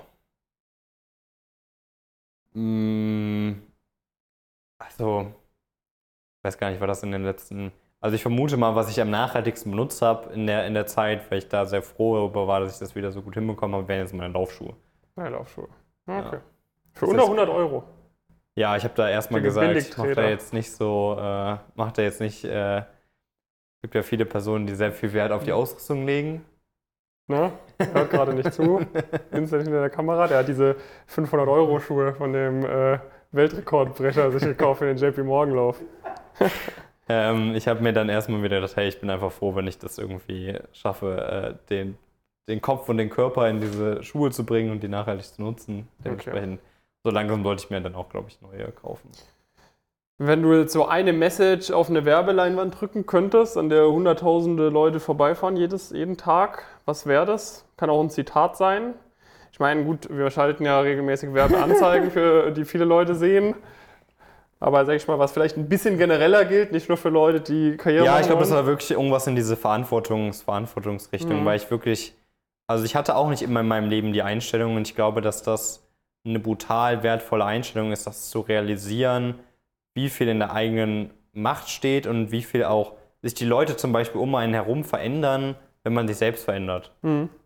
So, Also man hat da, also solange es irgendwas gibt, was man bei sich selbst besser machen könnte, gibt es halt eigentlich keinen Grund anzufangen, sich über eine andere Person aufzuregen. Weil potenziell, wenn man sich selbst einfach anders verhalten würde, würde die andere Person sich potenziell auch anders Mhm. verhalten. Das heißt, irgendwas, was das gut auf den Punkt äh, äh, trifft, irgendwie, äh, keine Ahnung, du hast, du hast mehr Verantwortung, als du denkst oder irgendwie sowas Mhm. in die Richtung. Ähm, weiß ich nicht, ob das die Message ist, die am Ende dann auch ankommt. Mhm. Ähm, aber das wäre was, wo ich mir wirklich wünschen würde, dass das viel mehr Leute verstehen würden, weil ich glaube, dann hätten wir eine sehr viel angenehmere Erde, Mhm. auf der wir leben. Was ähm, ist irgendwie so eine ungewöhnliche Sache oder eine ungewöhnliche Gewohnheit oder so, äh, von der man jetzt nicht direkt denken würde, dass, dass du sie machst? Oder irgendwas, was du magst oder so, was ungewöhnlich ist? Ja, also mache ich jetzt noch nicht Ewigkeiten, aber so letzten Sommer habe ich angefangen, damit so ein Hochbeet zu pflegen. und jetzt, und jetzt habe ich irgendwie seit so ein paar Monaten angefangen, äh, zu kochen. Mhm. Ähm, Okay, Kochen ist jetzt nicht so ungewöhnlich, ne? Nee, aber vielleicht irgendwie, also schon dann irgendwie, ich versuche dann auch mal, ja, guter Point, ich versuche dann irgendwie auch mal so ein bisschen was Außergewöhnlicheres Okay. irgendwie, irgendwie zu So machen. irgendwie Spaghetti Bolognese oder so. nicht nur ein trockenes Brot mit Nutella. Nee, schon irgendwie, äh, schon irgendwie so ein paar, paar Sachen, so äh, irgendwie begeisterter HelloFresh-Abonnent und so weiter und so fort. Mhm. Ähm, das, das macht mir irgendwie, irgendwie Spaß. Ja, sonst glaube ich, bin ich jemand, der potenziell sehr, sehr, sehr vielseitig irgendwie, irgendwie ist, von dann irgendwie diesen Themen, äh, ähm, wo ich irgendwie Mathe, Informatik-Leistungskurs irgendwie, irgendwie hatte und irgendwie auch damals irgendwie die Möglichkeit hatte, ein Frühstudium zu, zu machen, äh, das damals auf Ratschlag meiner Eltern abgelehnt, abgelehnt Mhm. habe, über irgendwie diese ganzen äh, Laufthemen ähm, bis hin zu manchen Themen, mit denen ich mich so in, in letzter Zeit irgendwie beschäftigt habe und so weiter, gibt es, glaube ich, potenziell vieles, was man in einem persönlichen Gespräch mit mir irgendwie noch, noch herausfinden kann, je Mhm. nachdem, was einen selbst irgendwie interessiert und begeistert. Nächste Frage, so, ich meine, das ist, äh, ist jetzt ein bisschen vielleicht äh, überlappen mit vielem Content, den man so von mir hört oder den man bei dir auf LinkedIn hört, aber wenn du so überlegst, was so Ratschläge sind, die die Leute relativ oft hören von anderen, mhm. von denen du jetzt nicht so viel hältst. Also was sind so ein, zwei Ratschläge, wo du denkst, okay, das, das hören junge, ambitionierte Leute irgendwie vielleicht relativ häufig, wo du sagst, in meinen Augen ist das Quatsch und warum? Ja, ich muss halt sagen, ich finde es halt oft sehr, sehr krass und sehr traurig, wie viele Leute sehr unreflektiert ähm, sind in dem, was sie teilen. Ähm, das ist oft auch gar nicht ähm, negativ gemeint oder sowas, aber viele Leute teilen wirklich Ratschläge, wo es gar nicht darum geht, der anderen, dass die andere Person bestmöglich dasteht, sondern worum es da oft geht, ist, dass man selbst möglichst gut dasteht. Das heißt, es ist oft so, hört man leider echt oft von auch teilweise sehr erfolgreichen Leuten, dass sie so Sachen sagen wie, ja, ich würde nichts anderes machen und ich würde das würde es nochmal genauso machen. Und dann guckst du dir den Werdegang an und denkst dir so, okay, ob du jetzt die Bankausbildung und das duale Studium oder das und das Praktikum, also natürlich bist du am Ende hoffentlich zufrieden damit, wo du gelandet bist. Mhm.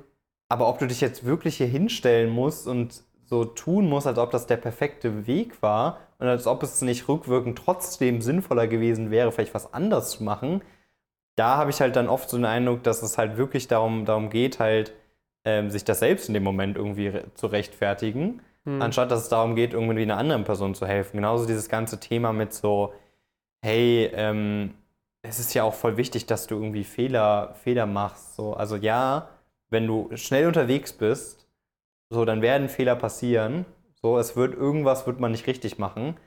Aber das ist nicht die Logik dann, dass man sich nicht Unterstützung holen sollte und alles versucht selbst zu machen mhm. äh, und dann sein Ego, Ego, zu streicheln, weil man der Meinung ist, hey, ich habe das jetzt selbst gemacht. So ich, also wie gesagt, ich bin ja auch jemand, der zum Beispiel jetzt in, natürlich kann ich mich hier hinstellen und sagen, hey, ich versuche das alles selbst zu machen, was jetzt hier die Leadership-Thematiken zum Beispiel angeht.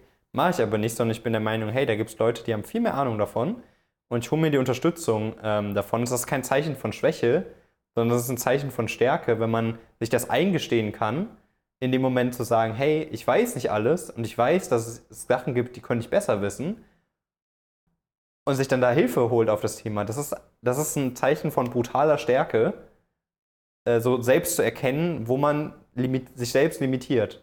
Und das finde ich brutal schade, gerade auch in diesem ganzen Kontext, Natürlich gibt es viele Leute, die machen irgendwie im Internet irgendeinen Scheiß und die verkaufen dann irgendwie Dinge, ähm, die auch wirklich gar, kein, gar keinen inhaltlichen Mehrwert liefern und so weiter. Aber genauso gibt es Leute, die darauf, auf die, Le auf die Leute, die, die, die wirklich einen Mehrwert haben, mit mal mindestens genauso vollidiotischen Sachen irgendwie drauf reagieren. Ähm, weil du einfach merkst, da ist den, ist den Leuten nicht wichtig, was der Fortschritt ist, von der einzelnen Person. Ist auch nicht wichtig, was die Leute generell für einen Fortschritt machen. Ähm, sonst hätte man sich andere Fragen gestellt. Mhm. So, weil dann würde man zum Beispiel in den Austausch gehen mit uns, dann würde man auf unserer Webseite schauen, dann würde man sich mit Leuten unterhalten, die bei uns im Programm sind. Aber das ist halt oftmals nicht der Ansatz. Und was mir wichtig ist, ist, dass die Leute verstehen, warum das nicht der Ansatz ist weil das ist nicht der Ansatz, ähm, weil das da nicht die Kapazitäten da sind oder sowas, sondern es ist halt häufig leider wirklich ein Ansatz, der nicht darauf basiert, dass man irgendjemandem nachhaltig helfen möchte, mhm. sondern der basiert tendenziell eher auf anderen, auf anderen Motiven. Ähm, und das äh, finde ich auch immer ein bisschen, ähm, äh, bisschen schade, praktisch wie unreflektiert das geteilt wird und wie unreflektiert das, das dann auch mitgenommen ähm, wird weil wir werden, also wie gesagt, das ist dann auch unsere Verantwortung, müssen wir auch besser werden drin und wir werden das auch in den nächsten Wochen auch sehr viele Themen teilen, wo einfach vollkommene Dissonanz ist zwischen dem, was die Realität ist und was irgendwie äh, die Praxis ist. Ne, wir haben jetzt erst die Tage eine Umfrage gemacht, wo wir die Leute gefragt haben, ja, wie viele de deiner Eltern haben praktisch ähm, studiert. Mhm. So, und wir kriegen ja irgendwie ständig von irgendwelchen Leuten gesagt, dass das ja dass alle Leute, die bei uns sind, voll die reichen Leute sein müssen oder sowas. Aber das ist halt so fern von der Realität. Mhm. Die sind halt genauso, haben einen ähnlichen Stand wie wir. Also wir haben irgendwie ein Drittel der Leute, die Erstakademiker sind. Wir haben ein Drittel der Leute, wo ein Elternteil studiert hat und gerade mal ein Drittel kommen aus einem nachhaltig definierten El Elternhaus irgendwie oder nein, Akademikerhaus oder so. Ja, also, also aus einem vollständigen Akad Akademikerhaushalt so. Ähm, und das sind Sachen, da müssen wir einen besseren Job darin machen, dass das, dass das klar wird. Ich würde mir manchmal einfach ein bisschen mehr Weltoffenheit irgendwie wünschen und mehr zu versuchen, dass die Leute versuchen, Dinge zu verstehen, anstatt zu versuchen, dass sie sich, dass sie die wegdrücken, mhm. äh, ohne sich nachhaltig damit äh, beschäftigt zu haben. Weil ich glaube, dass das leider in unserem Kontext auch sehr vielen Leuten, also da bleibt einfach Potenzial liegen. Mhm. So, das finde ich irgendwie immer schade. Ähm, weil es gäbe sehr viele Leute, die davon brutal profitieren und ähm, leider aber durch, durch solche Themen teilweise ähm, oder durch die Themen, dass sie sich selbst gar nicht erst die Frage erlauben, leider nicht dazu kommen, äh, sich damit nachhaltig auseinanderzusetzen. Zu was konntest du in den letzten drei, vier Jahren besser Nein sagen? Gibt es da irgendwie was? Und falls ja, was, was hat dir dabei geholfen? Ähm, zu externen Erwartungshaltungen bin ich deutlich besser drin geworden, dass wenn ich jetzt ähm, Mach mal ein Beispiel. keine Lust habe, dass wir um 10 Uhr einen Podcast aufnehmen, dass ich dir das sage hm. und dass ich darauf auch bestehe oder dass ich besser darin geworden bin, hey, ich mache da, da gehe ich ins Gym. Hm. So, und egal, wer jetzt einen Termin in der Zeit fordert oder was auch immer, ich gehe da ins Gym. Hm. So, also in solchen äh, Themen, wo man irgendwie so ein bisschen für sich, ja, sage ich mal, sich priorisiert, mhm. aber gar nicht auf eine egoistische Art und Weise, meiner Meinung nach, sondern einfach auf eine Art und Weise, die man braucht, um nachhaltig irgendwie funktionsfähig zu sein. Mhm. Ähm, das habe ich sehr viel besser, besser lernen, lernen dürfen. Wenn du irgendwie in deinem Büro arbeitest und du merkst, du bist unkonzentriert oder auch mhm. damals in den Praktika oder sonst was, ja. hast du da irgendwie eine Trick, wie du dann back on track kommst? Also hast du irgendwie eine Routine? Jemand anders hat mir erzählt, er hat ein Bild äh, hängen, irgendwie, was er dann immer anschaut, dann Motivation bekommt. Hast du da irgendwie was? Ähm, also was mir immer brutal hilft, ist, also ich habe halt jeden Morgen für mich schon eine klare Routine, äh, die unter anderem irgendwie zum Beispiel Meditation drin, drin hat. Und wenn ich merke, hey, da sind gerade viele Themen irgendwie auch sehr unruhig, auch, ich habe auch definitiv noch viele Nächte, wo ich nicht gut schlafe, ähm, so. Und wenn ich das merke, dann versuche ich halt mir da ein bisschen mehr Zeit zu nehmen und ähm, da auch teilweise mal irgendwie mal zwei Stunden oder sowas, äh, das dann zu machen. Das hebt mich auf jeden Fall immer krass raus. Das ist jetzt natürlich im, im Büroalltag jetzt nicht ganz so das, aber typischerweise starte ich so dann eigentlich, seitdem ich das irgendwie nachhaltig so mache, halt erstmal sehr gut in den, in den Tag typischerweise, tendenziell mit einer guten, guten Laune. Ähm, ja, und sonst, was mir immer hilft, ist halt, dass, ich, dass mir irgendwie klar ist, warum, warum man das irgendwie so, so macht. Äh, und da vielleicht irgendwie auch ein, ein Visual Reminder von, von zu haben, hilft typischerweise. Also ich habe schon irgendwie so eine Art Vision Board oder sowas äh, äh, mit, so, mit so ein paar Bildern oder so, aber ja, keine Ahnung, also in den meisten Situationen bin ich schon auch in der Lage, durch reine Willenskraft mich dazu zu bringen, mhm. das zu machen, was jetzt erforderlich, erforderlich ist. Ähm, das sind dann eher so Big Picture-Themen, wo ich irgendwie ja, wo man vielleicht merkt, okay, gerade ist echt schwer, also wir kommen irgendwie nicht voran oder so. Da muss ich mich dann raus aushieven.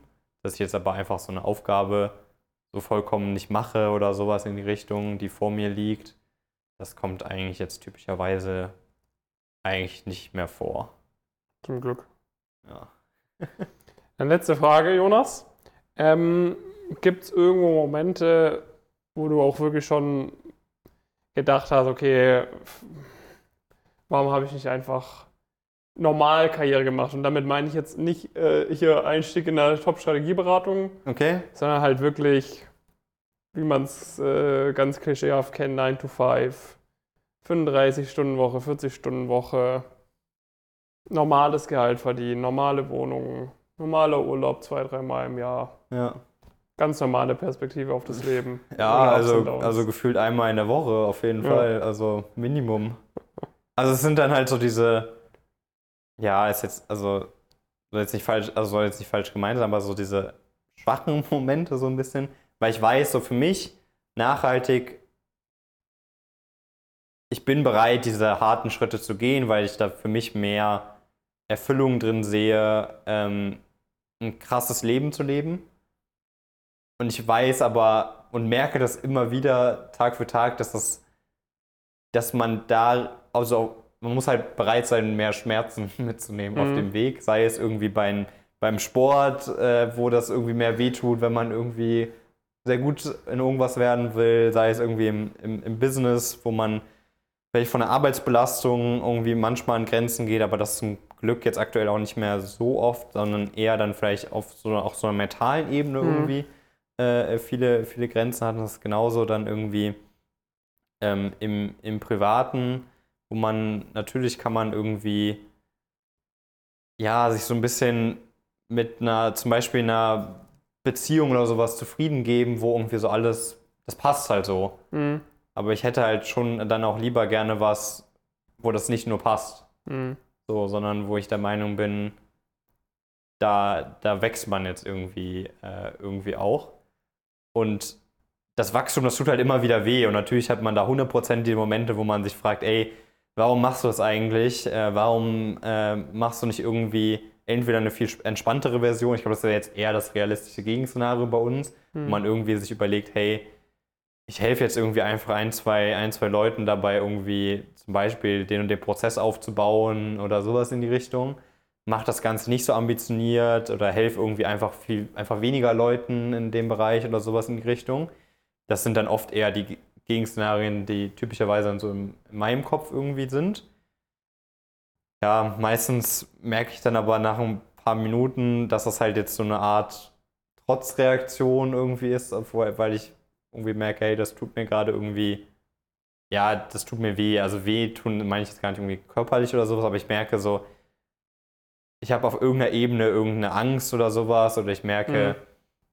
hey, es läuft gerade nicht so gut und das ist so ein bisschen so mein Schutz, mein Schutzschild. Ähm, so anstatt dass ich mir, mich dem Schmerz hingebe, sag mhm. ich mal, äh, ist das jetzt äh, das Schutzschild, dass ich irgendwie sage, ja, ich könnte es, aber wäre es nicht cooler, wenn man das einfach entspannter, entspannter angehen würde. Ich weiß auf einer tiefen Ebene, dass ich das nicht möchte ähm, und merke das auch immer wieder, aber das macht den Weg auf jeden Fall nicht einfacher. Ja, nice Gespräch, Jonas. Ja, David, danke dir. Gute Folge, würde ich mal sagen. Ähm, wenn euch das Ganze gefallen hat, dann schaut gerne mal beim Jonas auf LinkedIn oder auf Instagram kann man vorbeischauen, ne? Ja, auf LinkedIn versuche ich mal ab und zu was, was zu posten. Was zu posten. ähm, ich denke mal, das wird wahrscheinlich für einige von euch jetzt auch echt interessant irgendwie gewesen sein, mal, sehen, mal zu sehen, wer da sonst so hinter der Firma steckt und auch mal so tiefere Insights äh, bekommen zu haben. Ich meine, grundsätzlich gibt es noch äh, viele andere Facetten bei uns, die auch sehr interessant sind. Ähm, ja, es steckt mehr dahinter, als man auf den ersten Blick denkt. Das ist bei vielen Sachen so. Ähm, ja. äh, nicht nur bei irgendeiner Karriereberatung für Studenten, äh, sondern auch bei vielen, vielen anderen Sachen. Sollte man sich nicht irgendwie äh, vorschnell vielleicht ein Bild irgendwie von bilden, sondern vielleicht mal eine, eine Stufe dahinter äh, gehen. Ich, ich fand da, oder ich glaube, da waren sehr viele wertvolle Sachen für viele von euch dabei. Und schreibt gerne euer Feedback dazu irgendwie, wenn ihr das Ganze hier auf YouTube anschaut, in die YouTube-Kommentare. Ansonsten, wie gesagt, könnt ihr uns gerne auch auf Instagram, LinkedIn etc. kontaktieren. Ja. Falls ihr Bock habt, bei uns mitzuarbeiten, falls ihr Bock habt, richtig was zu bewegen, falls ihr vielleicht auch mal ein eigenes Startup gründen wollt oder so, dann könnt ihr gerne auch mal den Jonas anschreiben. Falls ihr vielleicht gerne, auch mal ja. sechs Monate Praktikum Entrepreneur Residence mitmachen wollt oder so. Also da kann man, glaube ich, bei uns äh, A mehr lernen und B mehr bewegen als bei vielen anderen Praktika ähm, auch gerne mal dem Jonas äh, schreiben. Und falls ihr doch äh, lieber eher den ganz klassischen Weg machen wollt, äh, wie es der Jonas im Studium auch gemacht hat, und das mit weniger Fehlern und noch erfolgreicher, dann meldet euch gerne an für unser Coaching. Einfach auf www.pumpkincareers.com gehen und einen äh, Termin ausmachen. Ähm, ja, und dann können wir uns mal euer Profil anschauen und schauen, ob wir mit euch zusammenarbeiten können und wollen. Und ihr könnt ein bisschen ein besseres Bild von uns bekommen und dann schauen wir mal, ob wir da zusammenfinden. Die Wahrscheinlichkeit ist relativ hoch, wir betreuen über 1000 Leute schon in dem Coaching-Programm. Funktioniert sehr, sehr gut, wie man auf der Webseite in Ruhe nachlesen kann, wenn man eine äh, Stufe tiefer geht. Und äh, ja, schön, dass ihr dabei wart. Ja. Und dann bis zum nächsten Mal. Macht's gut.